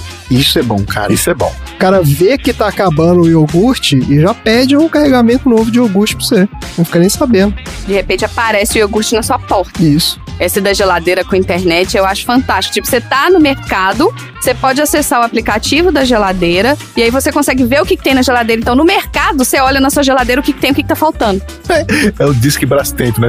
E aí, Brastemp, o que, que tá faltando em casa aí? Uma outra coisa também que a gente vai falar da Internet of Things que está sendo muito usada é na parte de cuidado com os idosos. Uma das principais aplicações de uma casa inteligente hoje nos Estados Unidos é de fornecer assistência a idosos e pessoas com deficiência. Esses sistemas eles usam tecnologia assistiva que acomodam as deficiências específicas do proprietário da casa. Por exemplo, se o usuário, né, o morador, tem limitação de visão e mobilidade, é programado um controle de voz. Perfeito. E se a pessoa tem problema de audição, esses sistemas da casa, eles podem estar ligados diretamente aos implantes cocleares que as pessoas usam, quem tem deficiente auditivo. Sabe aquele implante que é um imã na cabeça? Certo. Então, não precisa gritar e a casa não precisa gritar de volta. A casa pode falar direto na cabeça da pessoa. Que loucura. Nossa, uma voz do além. E só ele escuta, entendeu? Nossa, assustador, né? A campainha tocou. A campainha vai tocar na cabeça da pessoa. Não vai tocar na casa. Porque a pessoa não vai escutar se tocar na casa. Essas casas também podem ser equipadas com recursos de segurança adicionais, por exemplo, incluindo sensores que monitoram emergência médica, como quedas ou convulsões. Principalmente no caso de idoso e tudo, você põe no piso, você põe câmera que monitora, tipo, a movimentação. Se a pessoa não tá respirando, sabe? Se o peito não tá subindo na hora que tá dormindo, até isso é monitorado. E isso traz pra gente a IoMT, que é a Internet das Coisas Médicas. É a aplicação da IoT para fins médicos e relacionados à saúde, coleta e análise de dados para pesquisa e monitoramento. Isso é o que é conhecido aqui como Smart Healthcare. É a tecnologia que foi usada para criar um sistema de saúde digitalizado que conecta os recursos médicos disponíveis e os serviços de saúde. Alguns hospitais começaram a implementar camas inteligentes.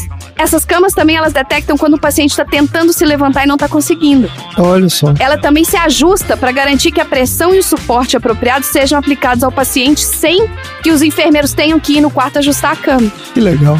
Olha só, um relatório do Goldman Sachs de 2015 indicou que os dispositivos de IoT de saúde podem chegar a economizar mais de 300 bilhões de dólares em gastos anuais com saúde, além de aumentar a receita e diminuir o custo com saúde. Só da implementação dessas tecnologias. E assim, gente, as aplicações para a internet das coisas, eu tenho uma lista aqui que Ah, vai é embora. infinito, Se a gente né? continuar, a gente vai para sempre.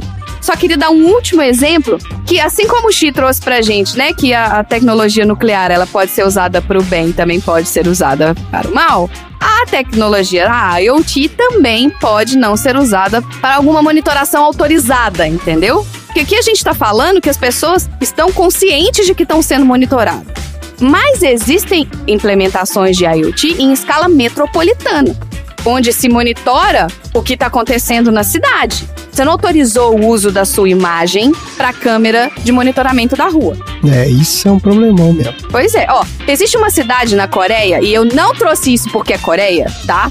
Mas existe a cidade de Songdo, na Coreia, que é a primeira cidade inteligente, totalmente equipada e cabeada com a internet das coisas. E ela está sendo construída gradualmente e tem aproximadamente 70% do distrito comercial que já estava concluído em julho de 2018. Toda essa cidade ela é planejada para ser cabeada e automatizada sem nenhuma intervenção humana. É uma Smart City. É isso aí. As lojas não têm, por exemplo, vendedores. Caramba. Você chega, né? Você faz o pedido, passa o cartão e leva. Isso quando passa o cartão, porque às vezes se você já tem aqui na Amazon, por exemplo, André, né? A gente já foi na Amazon Go aqui, Ah, você só. que você entra, eles identificam que é você porque você tem o- a conta da Amazon Isso. e você não precisa passar no caixa. Eles sabem o que, que você enfiou na bolsa pra levar e já debita na sua conta. Não tem nenhum vendedor chato na porta. Não tem. Tem ninguém. Não tem. E você pode enfiar na bolsa. Você roubou, você não roubou, você vai ser cobrado, bem. Entendeu? Tipo, você enfia na bolsa. Você pode pegar da gôndola Acabou. e enfiar na bolsa. Uma coisa que eu vi que eu achei super interessante no show que eu fui aqui, na entrada do show já falava: se você não quer ter a sua imagem publicada em nenhuma plataforma digital, pare aqui e volte pra casa. Ah, olha só. Então, assim, a condição pra você assistir o show é que você. Que você está consciente de que você vai ser filmado. Ah, entendi. Porque, cara, todo mundo saca a porra do celular pra filmar. Não tem como você não É. aparecer num vídeo de alguém Não tem como. dentro É, do mas vamos espaço inventar desse. ainda um aplicativo que vai, você vai colocar um QR Code na testa e aí o aplicativo vai ler aquilo e falar, opa, não mostra a cara desse cara. E bota uma outro, outro rosto no seu, no seu corpo, entendeu? Ah, isso seria legal, hein? Agora, uma coisa que eu achei interessante, vou trazer Coreia aqui de novo, porque sim, que é meu tema, eu posso falar o que eu quiser. Existe uma lei na Coreia, todas as fotografias que são tiradas com quaisquer dispositivos têm que fazer o barulho da foto sendo tirada. Hum. É uma lei. É, no Japão é assim também. Ah, é Você não evitar pode fotografar sem fazer o tic-tic sem fazer do o celular, sabe? Ah, isso é uma boa, né? Porque isso é uma forma de alertar as pessoas em volta que uma imagem foi capturada. Alguém tirou uma foto sua e você não tá nem sabendo. Mas isso não é internet das coisas, eu só achei interessante, queria adicionar isso apenas. tá bom, tá ótimo. Você tem alguma internet das coisas, ô, ô, Xi? Que O Tom já falou que ele tem a, a fechadura. Olha, eu tenho internet e tenho coisas, mas ainda não se falam, entendeu? Elas ainda não estão conectadas. É, não, mas ficou uma dúvida aí. Você falou do marca-passos. Eu fiquei aqui pensando, será que uma pessoa que tem marca-passos, se usar um aplicativo de pedômetro, conta a batida do Ai. coração como passe? Deuses do céu, eu ainda, eu ainda paro pra escutar o que, que o Xi tem pra falar. Nossa. Ai, ai. E o André tem um dispositivo aqui da, de internet das coisas que é o aspirador de pó que a gente pode programar se a gente quiser. Sim. E a gente pode programar e pode ainda falar onde que a gente quer que ela vá aspirar. É isso Ah, aí. isso é demais, cara. E é esse o meu assunto aleatório. Maravilha. Poxa, quantos assuntos extremamente interessantes hoje. Muitos É, hoje a gente aprendeu É, bastante, aprendeu né? pra caramba, né? O que a gente aprendeu Olha. hoje? Aham. Vamos fazer nossa rodada de aprendizados, então. Eu aprendi que a internet das coisas veio pra ficar. Eu aprendi que o Xi não viu Dark. O Xi, vê Dark é bom, sou. É, mas é, vê só a primeira temporada. Não sei se eu vou entender, mas eu vou ver. Vai, eu entendi. Se eu entendi, você vai entender, Xi. Você é muito mais inteligente que Não eu. vê a última Você é temporada, não. Não vê a última Só temporada, que é não. aquele tipo de, de série que você fala assim, se fosse uma temporada só, fechadinho, ela seria muito legal. Dava. O É. negócio de es- estender demais não rolou. Eu não sei o que é pior, sabia? Se essas, são essas séries que você fala, ah, podia ter acabado na primeira, ou se é aquela série que você fala, não, a partir da terceira temporada fica bom. É verdade, Ah, né? não. Rola isso O também. Dudu né? me fez cair nessa do Dexter. Ah, que A ódio. partir da sexta Assiste temporada, Dexter. Dexter é a excelente. melhor É. série. Não, não, não, não, não. Aí eu assisti até a terceira temporada. Eu falei, Dudu, não vou assistir. A série é uma merda. Ele, não, mas melhora a partir da quarta temporada. Eu falei, ah, você uma três só. pra me falar isso? Depois de 400 episódios, Porra. fica ótimo. É uma maravilha. Eu aprendi que o meu bumbum é capaz de revelar muita coisa sobre mim desde que eu sente na privada certa. Olha só, desde que você tenha os sensores corretos analisando o seu bumbum. Seu popote. Eu aprendi também, eu aprendi como é que funciona o TikTok. Olha aí, eu não sabia.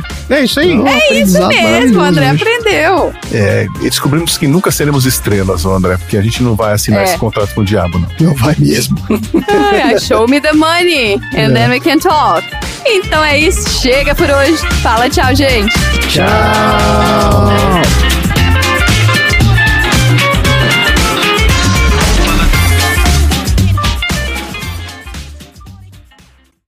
Fim da sessão. Ela ganhou o Oscar de melhor atriz coadjuvante na Garota Dinamarquesa. Sim? Eu não falei isso? Falou? Ai, desculpa, então não tô prestando atenção. Não, não sei. Randy, eu não sei se eu falei, não. Mas se ele falou, Randy, tira pra eu parecer aí. inteligente, não pra eu parecer que eu Isso, se prestei, eu que eu não tô falei, prestando tira e deixa a atenção. Marina falar. Obrigada. Melhor, exatamente. Você sabe que isso vai parar no extra do final, né? É, o final do episódio.